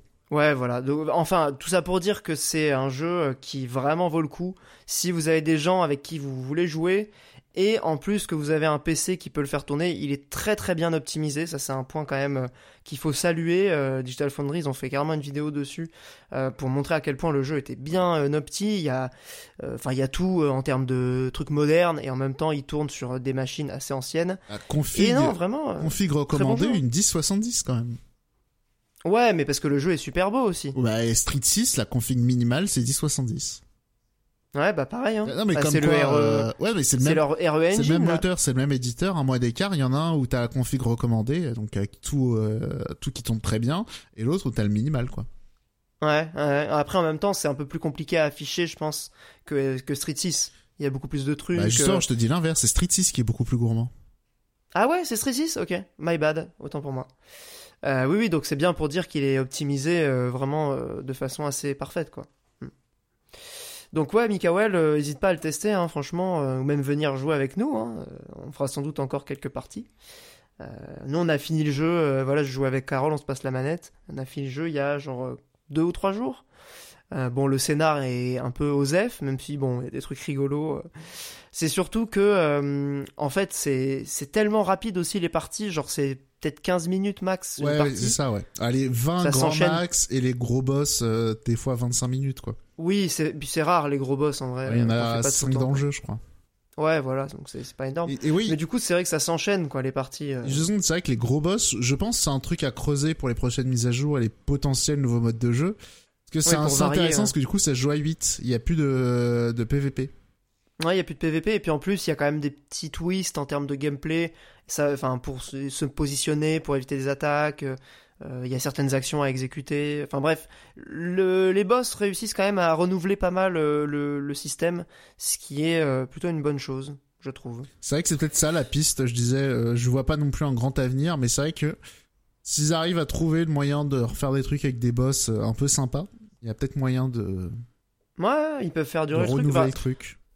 Je pense pas que ce soit euh, un méga succès pour euh, Capcom, Mais vu les ambitions du truc, je pense que c'est pas non plus un échec. C'est peut-être juste un essai, peut-être que le 2 sera incroyable, hein, on sait pas. Ah, et espérons, hein, s'ils en font un 2, moi je suis chaud. hein. De toute façon, Dino, robot, euh, c'est hyper stylé. Genre tout le monde veut ça. Et un truc aussi que je tiens à dire, c'est que les mecha designs sont hyper stylés. Vraiment, ils ont tous une bonne gueule, les skins sont sympas. Ah, ils sont sympas, vraiment- ils sont pas non plus méga stylés. J'irai pas jusque là, mais Oh, il y en a certains qui sont vraiment bien, je trouve. Mais en gros, il y a moyen de vraiment trouver son, son bonheur en termes de personnages, euh, que ce soit le gameplay ou même le, le skin, quoi, enfin l'apparence. Il y a moyen de trouver vraiment euh, ses chouchous. Et, euh, et un truc aussi à mentionner, c'est que le jeu est très jouable à la manette, au moins pour certains personnages. Peut-être pas les, les, les- le snipe, par exemple, évidemment. Mais, euh, mais en tout cas, ça marche très bien à la manette. Et, euh, et voilà, on peut, on peut prendre plaisir aussi euh, avec des gens. Il n'y a pas de désavantage fondamental sur certains personnages quand tu joues à la manette. Donc, euh, bon à savoir pour les joueurs console, par exemple. Euh, N'hésitez pas, quoi. ou sur PC pour glander aussi quoi. Bah voilà, c'est c'est ce que j'allais dire. Voilà, voilà. Euh, ce que je disais à Mikael en, en message, c'est qu'on se garde Ba- Baldur's Gate 3 pour le mois prochain. Puisque bon, bah écoute, nous on en est à 15 heures de jeu. J'ai l'impression qu'on vient à peine de commencer. Ça a l'air quand même très stylé. Euh, bon, très après, dur, on moi- est d'accord je, je suis pas Très le seul dur. à être mauvais. c'est-à-dire que très dur. Je me fais latter la gueule très régulièrement et je suis obligé de passer le jeu en facile pour pas péter un câble. Ah, ah, mais non, mais il faut juste pas faire le combat. euh, Si, si tu te fais latter la gueule, c'est que t'es pas censé être là à ce moment-là. Bah, je sais pas. Écoute, euh, pourtant on m'a pas mis. euh, tu sais, quand tu essayes d'aller euh, dans un acte où t'es pas censé aller, on te met ah, attention, vous avez pas du tout le niveau, vous allez vous faire latter la gueule. Non, je pense juste que je suis abyssalement mauvais. Bah après, euh, je vois non, des pas gens hein, se plaindre de la difficulté pour le coup sur Twitter. ouais. Mais c'était le cas dans Divinity, hein. vraiment, c'est des jeux qui sont extrêmement exigeants. Euh, après, en vrai, il n'y a pas de problème à le faire en facile. Et surtout, un point qu'il faut vraiment regarder, c'est le niveau des ennemis.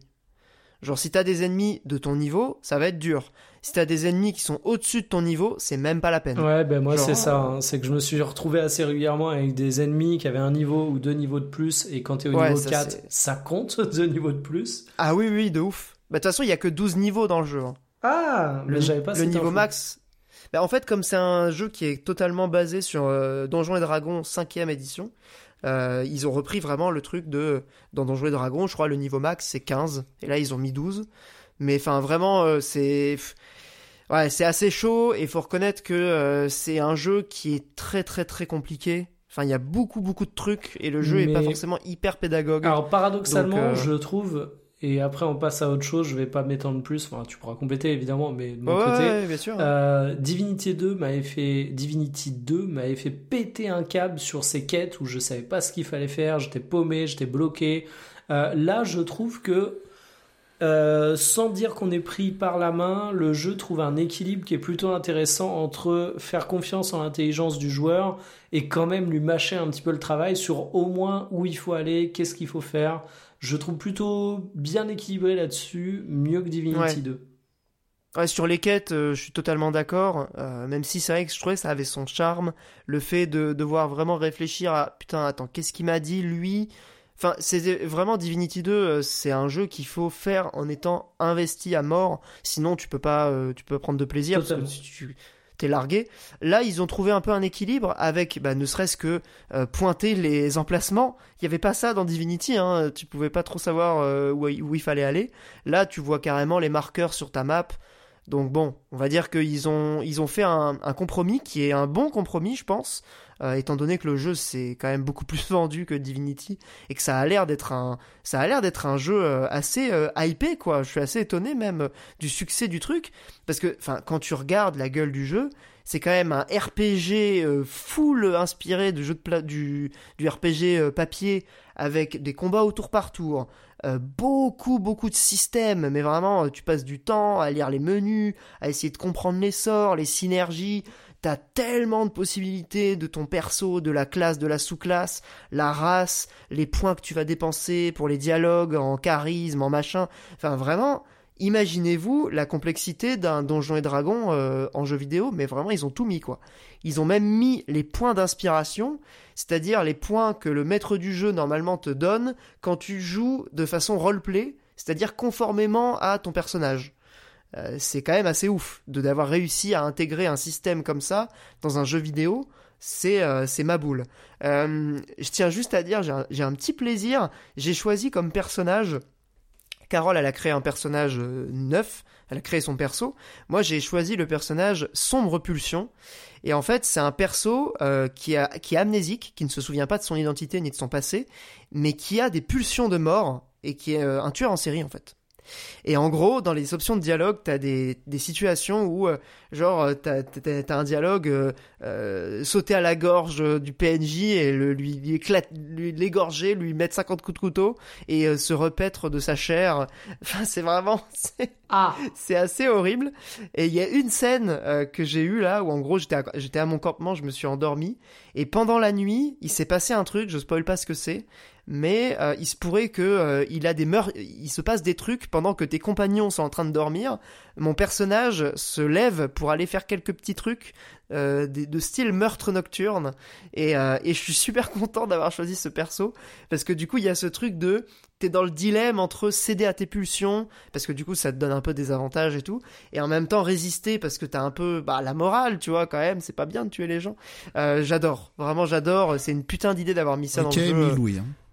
Ouais je, je kiffe, euh, je vis ma meilleure vie de, de psychopathe euh, tueur en série dans Baldur's Gate 3 et je, et je kiffe. Comme quoi, hein, n'est-ce pas, les jeux vidéo, euh, ça n'est pas la vraie vie. Dans la vraie vie, je ne suis pas un tueur en série. Enfin bref, Euh, on s'est compris. Euh, Baldur's Gate on 3, en je pense le que ça sera... Exactement, je pense que ce sera un gros sujet dans le prochain podcast. On passe à la rubrique hors jeu, juste après la petite musique.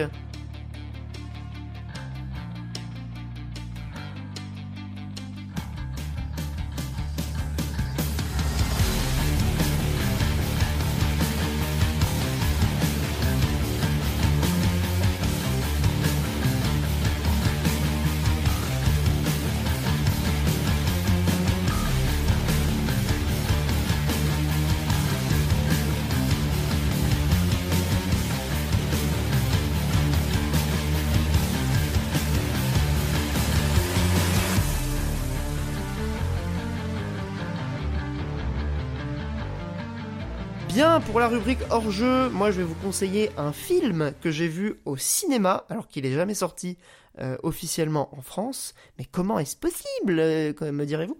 Euh, J'ai vu donc Mandy à la Colo Panic Cinéma, donc qui est une projection au Forum des Images. Il y avait voilà des cartes blanches données à certains invités. Et là, c'était Julie Le Baron, donc qui est rédactrice en chef de Canard PC, un magazine euh, très qualitatif dont on a dû euh, dire le plus grand bien moult fois dans, dans ce podcast euh, et qui est très sympathique au demeurant, euh, qui a donc choisi ce film qui est un, un film de 2018 réalisé par Panos Cosmatos, qui est un gars qui vient voilà du cinéma un peu bis, cinéma horrifique euh, assez fauché, indépendant, euh, et qui là a réussi à avoir Nicolas Cage dans son rôle titre, donc quand même euh, assez stylé. Et euh, en gros, c'est un film qui raconte euh, l'histoire de euh, un- d'un couple dans les années 80. euh, ils ont trouvé leur petit refuge. Ils vivent dans la forêt. ils ont une espèce de vie un peu un peu babose de des forêts, quoi. On pourrait dire ça. Et à un moment donné, leur refuge va être attaqué d'une certaine manière par une une secte d'un d'un sadique qui est joué par un acteur que j'adore, le sadique, donc le, le chef de la secte, qui est joué donc par l'acteur qui jouait Egbert dans la série Viking. Euh, Peut-être tu l'as vu toi Viking, euh, Moni- euh, Mikael? Oui, mais alors aucun souvenir de qui est. C'est le roi, c'est le roi du Wessex, le roi anglais là, euh, je vois. qui, qui noue une relation avec Ragnar euh, et euh, acteur incroyable. Vraiment, là, il joue un psychopathe euh, totalement à la Manson. Hein, à la- vraiment, la secte est de ouf inspirée de de la famille Manson. Euh, et euh, putain, bah, c'est trop bien quoi, Mandy. Je vais pas vous spoiler parce que vraiment c'est un film à découvrir vierge de toute attente. Nous on y est allé comme ça et euh, ouah, quelle claque. Euh, Il y a du Lovecraft, il y a du euh, Pardon, il y a du massacre à la tronçonneuse. Enfin, c'est un truc mais foutraque, fantastique, horrifique, euh, comique, action, thriller. Enfin, il y a tout dans ce film. C'est une espèce de méga, de, de méga pot pourri, mais qui ne tombe jamais dans la caricature. C'est vraiment bluffant de tenir un film pareil avec aussi peu de moyens. Il y a une scène. Enfin, vraiment, c'est cultissime déjà. Tu la vois une fois, c'est à jamais dans ta mémoire. Euh, Nicolas Cage en plan fixe dans une salle de bain. Euh, pour les gens qui l'ont vu, c'est trois minutes de performance c'est une des meilleures performances d'acteur que j'ai jamais vues dans ma vie. C'est absolument magique. Euh, voilà, je vous conseille très fortement Mandy, qui n'est pas disponible sur une plateforme malheureusement. Il faudra passer par euh, les voies détournées pour le récupérer. Euh, mais matez-le, hein, franchement, c'est c'est un, ride absolument incroyable du début à la fin. C'est un kiff monstrueux. Et c'est très très beau. Et la musique est très bien. Enfin, c'est un super film. Je passe la parole à euh, bah, Monique, puisqu'on va garder le meilleur pour la fin. Mikael a une super reco, on va le garder pour après. Euh, Monique, est-ce que tu as une recommandation euh, culturelle cette fois-ci? Bah, Très rapide, c'est un groupe qui s'appelle The Bonez, B-O-N-E-Z. Je dis The Bonez pour que ce soit plus plus facile à retenir. c'est un groupe japonais, c'est du punk rock, voilà. Euh, Qu'est-ce qu'il y a comme euh, petite folie ici? Il y a un peu de clavier et euh, voilà, j'écoute principalement ça. J'adore la prod, la, batterie, on entend bien la grosse caisse, euh, donc beaucoup de plaisir. La basse, il y a une petite disto, comme on aime. Voilà, voilà. Et c'est disponible, j'imagine, sur Spotify. Euh, sur toutes les plateformes. Il n'y a même pas de bio sur Spotify au groupe, donc voilà, voilà. J'ai pas l'impression que ça perce de ouf. Euh, quoi que si, il y a quand même des trucs un mignon, quoi. Mais enfin bref. Ah oui, bah, c'est pas mal. C'est B-O-N-E-Z. Exactement. The Bonaise. Bah, un groupe japonais, mais qui ne chante euh, pas en japonais. Voilà. Il chante en anglais, du coup? Exactement. Ok, bah écoutez, euh, enfin écoute, j'aurais écouté ça avec plaisir. Euh, bah, très bien, merci euh, pour ta reco et euh, Mikael donc pour le, la meilleure recommandation Attention, de ce podcast. ne spoil pas, parce que vous. Bah non, je spoil pas. Parce que je sais que c'est du lourd. Vous savez ce que je vais vous recommander, mais je vais essayer de le faire deviner un petit peu aux auditeurs. Bon, tu parlais euh, précédemment d'un film qui a plusieurs influences. Moi, c'est un peu la même chose. à certains moments, j'ai vu du The Patriot, qui est pas un grand film, mais qui peut quand même être cité en tant que en tant qu'exemple euh, pour ce film, j'ai vu du Braveheart. Et Braveheart, c'est quand même un film qui m'a pas mal marqué, moi. J'ai vu également du Gladiator. Donc on est quand même sur un niveau de référence qui est pas mal. Sauf que le problème du film, c'est qu'il a peu de moyens. Il a même été tourné dans des conditions euh, assez exceptionnelles, une rapidité apparemment qui a souligné. Et, en fait, il a peu de moyens, mais il se rattrape par un autre truc un, petit bonbon qui fait toute son originalité et qui a valu bien des commentaires et de l'intérêt de la presse, il faut bien le dire, c'est euh, une une posture euh, très historique en fait. C'est c'est vraiment la volonté du film de raconter l'histoire et en même temps une prise de position qui qui mérite d'être saluée. Alors, mais c'est l'histoire telle qu'elle s'est vraiment passée en même Alors, temps. C'est exactement de quel ça. film je parle? Je parle de Vaincre ou mourir, euh, la première réalisation euh, du studio Puy du Fou, n'est-ce pas? N'est-ce pas? Ça s'appelle euh, vraiment euh, Studio Puy du Fou ou pas? Je pense que c'est ça. Je crois que c'est Puy du Fou film. Euh, j'ai un doute là-dessus. Euh, Excusez-moi. Je vais, vérifier en je vais regarder ça, ouais, pareil. Donc, euh, honnêtement, euh, j'ai lancé ce film pour le lol, mais mon expertise de Vendéen puis du fou va vous être utile parce que c'est encore pire que ce que vous imaginez. Alors, puis du fou film, ouais. Voilà. Sur les inspirations que j'ai citées c'était pas du troll. C'est que vraiment, il y a des moments où tu dis, ah putain, ils ont vu Braveheart, ils ont eu envie de faire pareil, sauf que ça marche pas.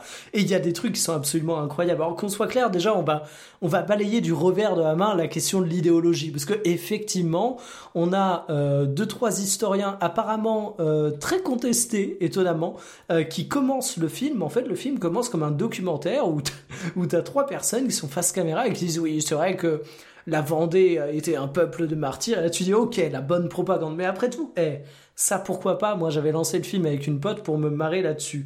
Mais ça, vous y attendez. Puis du fou film, je vous apprends rien. Mais vous n'êtes pas prêt pour ce qui suit. Vous n'êtes pas prêt sur le fait de voir un acteur principal qui n'arrive pas à prononcer les S. Parce qu'il a un cheveu sur la langue durant tout le film. Et ça, c'est absolument incroyable. Est-ce qu'à l'époque, il y avait des S? Eh, et c'est peut-être le sujet. Vous n'êtes pas prêt à... C'est troublant. Hein. Franchement, t'as un fou rire quand tu regardes le film. Vous n'êtes pas prêt à voir des batailles? Oui. Je suis vraiment désolé parce que j'ai regardé aussi la bande annonce et effectivement dans les euh, partenaires du film, alors il y a la Vendée, le département. Évidemment. Après il y a C8, CNews.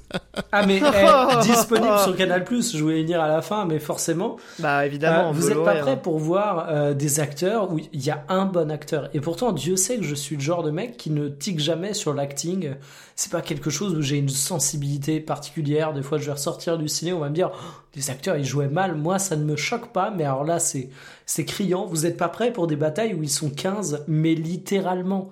Je n'exagère pas. Ils ont fait des batailles à 15 personnes et du coup, ils mettent de la fumée partout et t'as l'impression que le caméraman est un nain qui filme à 1m20 de hauteur parce que c'est un cache-misère.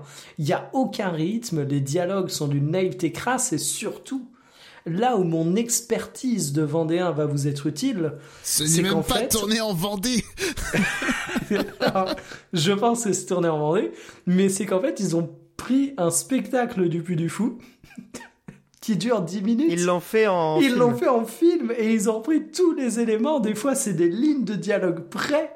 Et franchement, ils ont tout le déroulé. Sauf que, ben, un spectacle qui dure 20 minutes, qui est un peu genre, théâtre, mise en scène, mais qui est sympa à regarder parce que t'as de l'acting et, et, tu vois vraiment ça. Ils en ont fait un film. Je me désolidarise totalement de ces propos. Voilà. non mais alors, eh, qu'on soit clair, le plus du fou, moi, c'est toujours la même chose. Hein. Autant c'est un discours cato crado révisionniste dégueulasse, autant en termes de spectacle, c'est sympathique. Mais mais quand bien même c'est sympathique, tu prends pas un spectacle de 20 minutes pour faire un film qui dure, je sais pas, une heure et demie. Et, je le dis, si je mets totalement de côté euh, l'idéologie du film, et je suis capable de le faire, je suis de bonne foi, je vous le dis, le Puy du Fou, c'est un parc formidable si vous acceptez de donner de l'argent à des cathos crado révisionnistes. Mais au-delà de ça, les spectacles, je vous le dis, ils sont très bons. Et du coup, je m'attendais à un niveau minimum du film, et c'est sans doute un des pires films que j'ai vu de ma vie, mais je vous le recommande premier degré. Je vous le recommande premier degré, mais dans des conditions euh, telles que j'ai connues c'est-à-dire avec des gens qui sont des bons camarades de blague, pourquoi pas avec un verre ou deux dans le nez, et franchement, vous allez vous marrer. Parce que au-delà ah. de l'idéologie, c'est que il y a tellement de trucs mauvais que c'est à voir. Mais vraiment, c'est à voir. Ah, j'ai envie de le voir maintenant. Alors, tu me donnes envie. Ne le regarde pas seul, hein. Mais, mais franchement, on va entre, Carole. entre potes ou avec Carole, voilà. on va bien euh, rigoler. Ça fait marrer. Et ça fait marrer non seulement parce qu'il y a le côté euh, on met en avant la Vendée, les martyrs, tout le discours politique que vous imaginez, mais ça fait marrer aussi parce que franchement, en toute bonne foi, c'est un film, mais d'une, c'est une catastrophe. Voilà, j'ai pas d'autres mots. Je tiens à souligner quand même les, oui, il est disponible sur Canal et les commentaires sur la bande-annonce. Les deux premiers commentaires, c'est le fait que Libération déteste me donne vraiment envie de voir ce film. 1000 likes. Le deuxième, c'est Merci monsieur De Villiers d'avoir été fidèle à la parole donnée. Vous avez rendu justice à la Vendée. Je sais que c'est vous qui guide depuis le début l'aventure Le Puy du Fou. Je suis provençal, légitimiste et patriote. Il est temps que le cinéma français retrouve ses lettres de noblesse au sens premier du mot. ah, ça c'est beau au sens premier du mot. Mais non, non, mais c'est qu'au-delà de ça, enfin je veux dire, on a, on a peut-être des auditeurs qui, euh, qui sont royalistes, qui, qui trouvent qu'on parle de jeux vidéo de façon acceptable, donc qui nous écoutent, mais qui politiquement sont opposés à nous. Là, du coup, je, je deviens conseil premier degré, même si vous avez envie de voir un film qui a cette idéologie, ne le C'est un mauvais film. Ben, ne le regardez pas, parce que pour le coup, vous, vous pourrez même pas vous moquer et vous allez juste trouver un film d'une nullité abyssale. Mais vraiment, j'insiste là-dessus. Allez moi, voir je le film Camelot euh, du coup. non mais non, mais, le film Camelot c'est un banger à côté. à côté, je veux bien te croire, ouais. En vrai, mais je trouve ça assez ouf comment les droitards qui veulent défendre ce film à tout prix parce que c'est dans leur idéologie sont de mauvaise foi visiblement sur le sur le film. Enfin, les commentaires, c'est vraiment, je l'ai vu aujourd'hui, c'est un chef-d'œuvre, quel film poignant. J'ai encore les images dans la tête. Tu vois, genre tous les commentaires avec des croix gammées, euh, des croix gammées, des, des, des, des, trucs de lys, des fleurs de lys, euh, ou des trucs de blason à la con, c'est que des mecs qui disent chef-d'œuvre, film incroyable. C'est juste parce que ça va dans leur sens en fait. Alors en vrai, euh, je, je vais euh, te dire un propos euh, qui, qui, va peut-être un peu choquer. je comprends tout à fait parce qu'à côté de ça, moi j'ai aussi des personnes qui m'ont fait les mêmes bails sur le film Barbie. Genre le film Barbie, je l'ai bien aimé, mais je trouve qu'il y a des des longueurs insupportables dans certains dialogues. Il y a un peu l'effet FF16. Je trouve qu'il y a des Est-ce scènes. que c'est aussi pourri que Vaincre ou non, mourir non, non, c'est c'est c'est un bon film, mais mais je trouvais. Quand même. Tu vas comprendre. c'est un 6 Non mais tu, quoi. tu vas comprendre pourquoi je fais le parallèle. Euh, moi j'ai beaucoup aimé le propos du film, euh, mais je suis sorti et j'ai dit ah, il y a quelques longueurs, il y a des scènes qui sont un peu chiantes et tout. Ouais, Et- c'est un film trop long, et, je suis d'accord. Et il y a quelques personnes qui ont dit non mais de toute façon euh, le propos sauve tout, tu vois, en mode ah ben le film il a un propos cool donc ça sauve tout. Et ben je pense Mais que depuis quand on juge les films par rapport à leur ah oui propos, non mais euh, je- trouve que c'est une c'est une posture de merde, mais Bah oui, de ouf. ce que je veux dire, c'est que oui, il y a des droitards qui ont ça sur Vaincre ou Mourir. Il y a des gens qui l'ont également sur Barbie. Bon, après, je reconnais évidemment que Barbie est infiniment meilleur que euh, Vaincre ou Mourir. Je te dirais quand j'aurais vu euh, Vaincre ou mourir. Ah non, mais. euh, te- Petit, petite analyse sens critique rapidement. Alors, on a une note de 4. Mais fait intéressant, tu regardes dans les critiques qui mettent 10 sur 10. Ah ouais Beaucoup de profils qui n'ont pas des fleurs de lys, mais pas d'avatar. Une seule Ah. critique. Ils mettent 10 sur 10. C'est bizarre, ça, C'est quand étonnant. même. C'est bizarre, hein.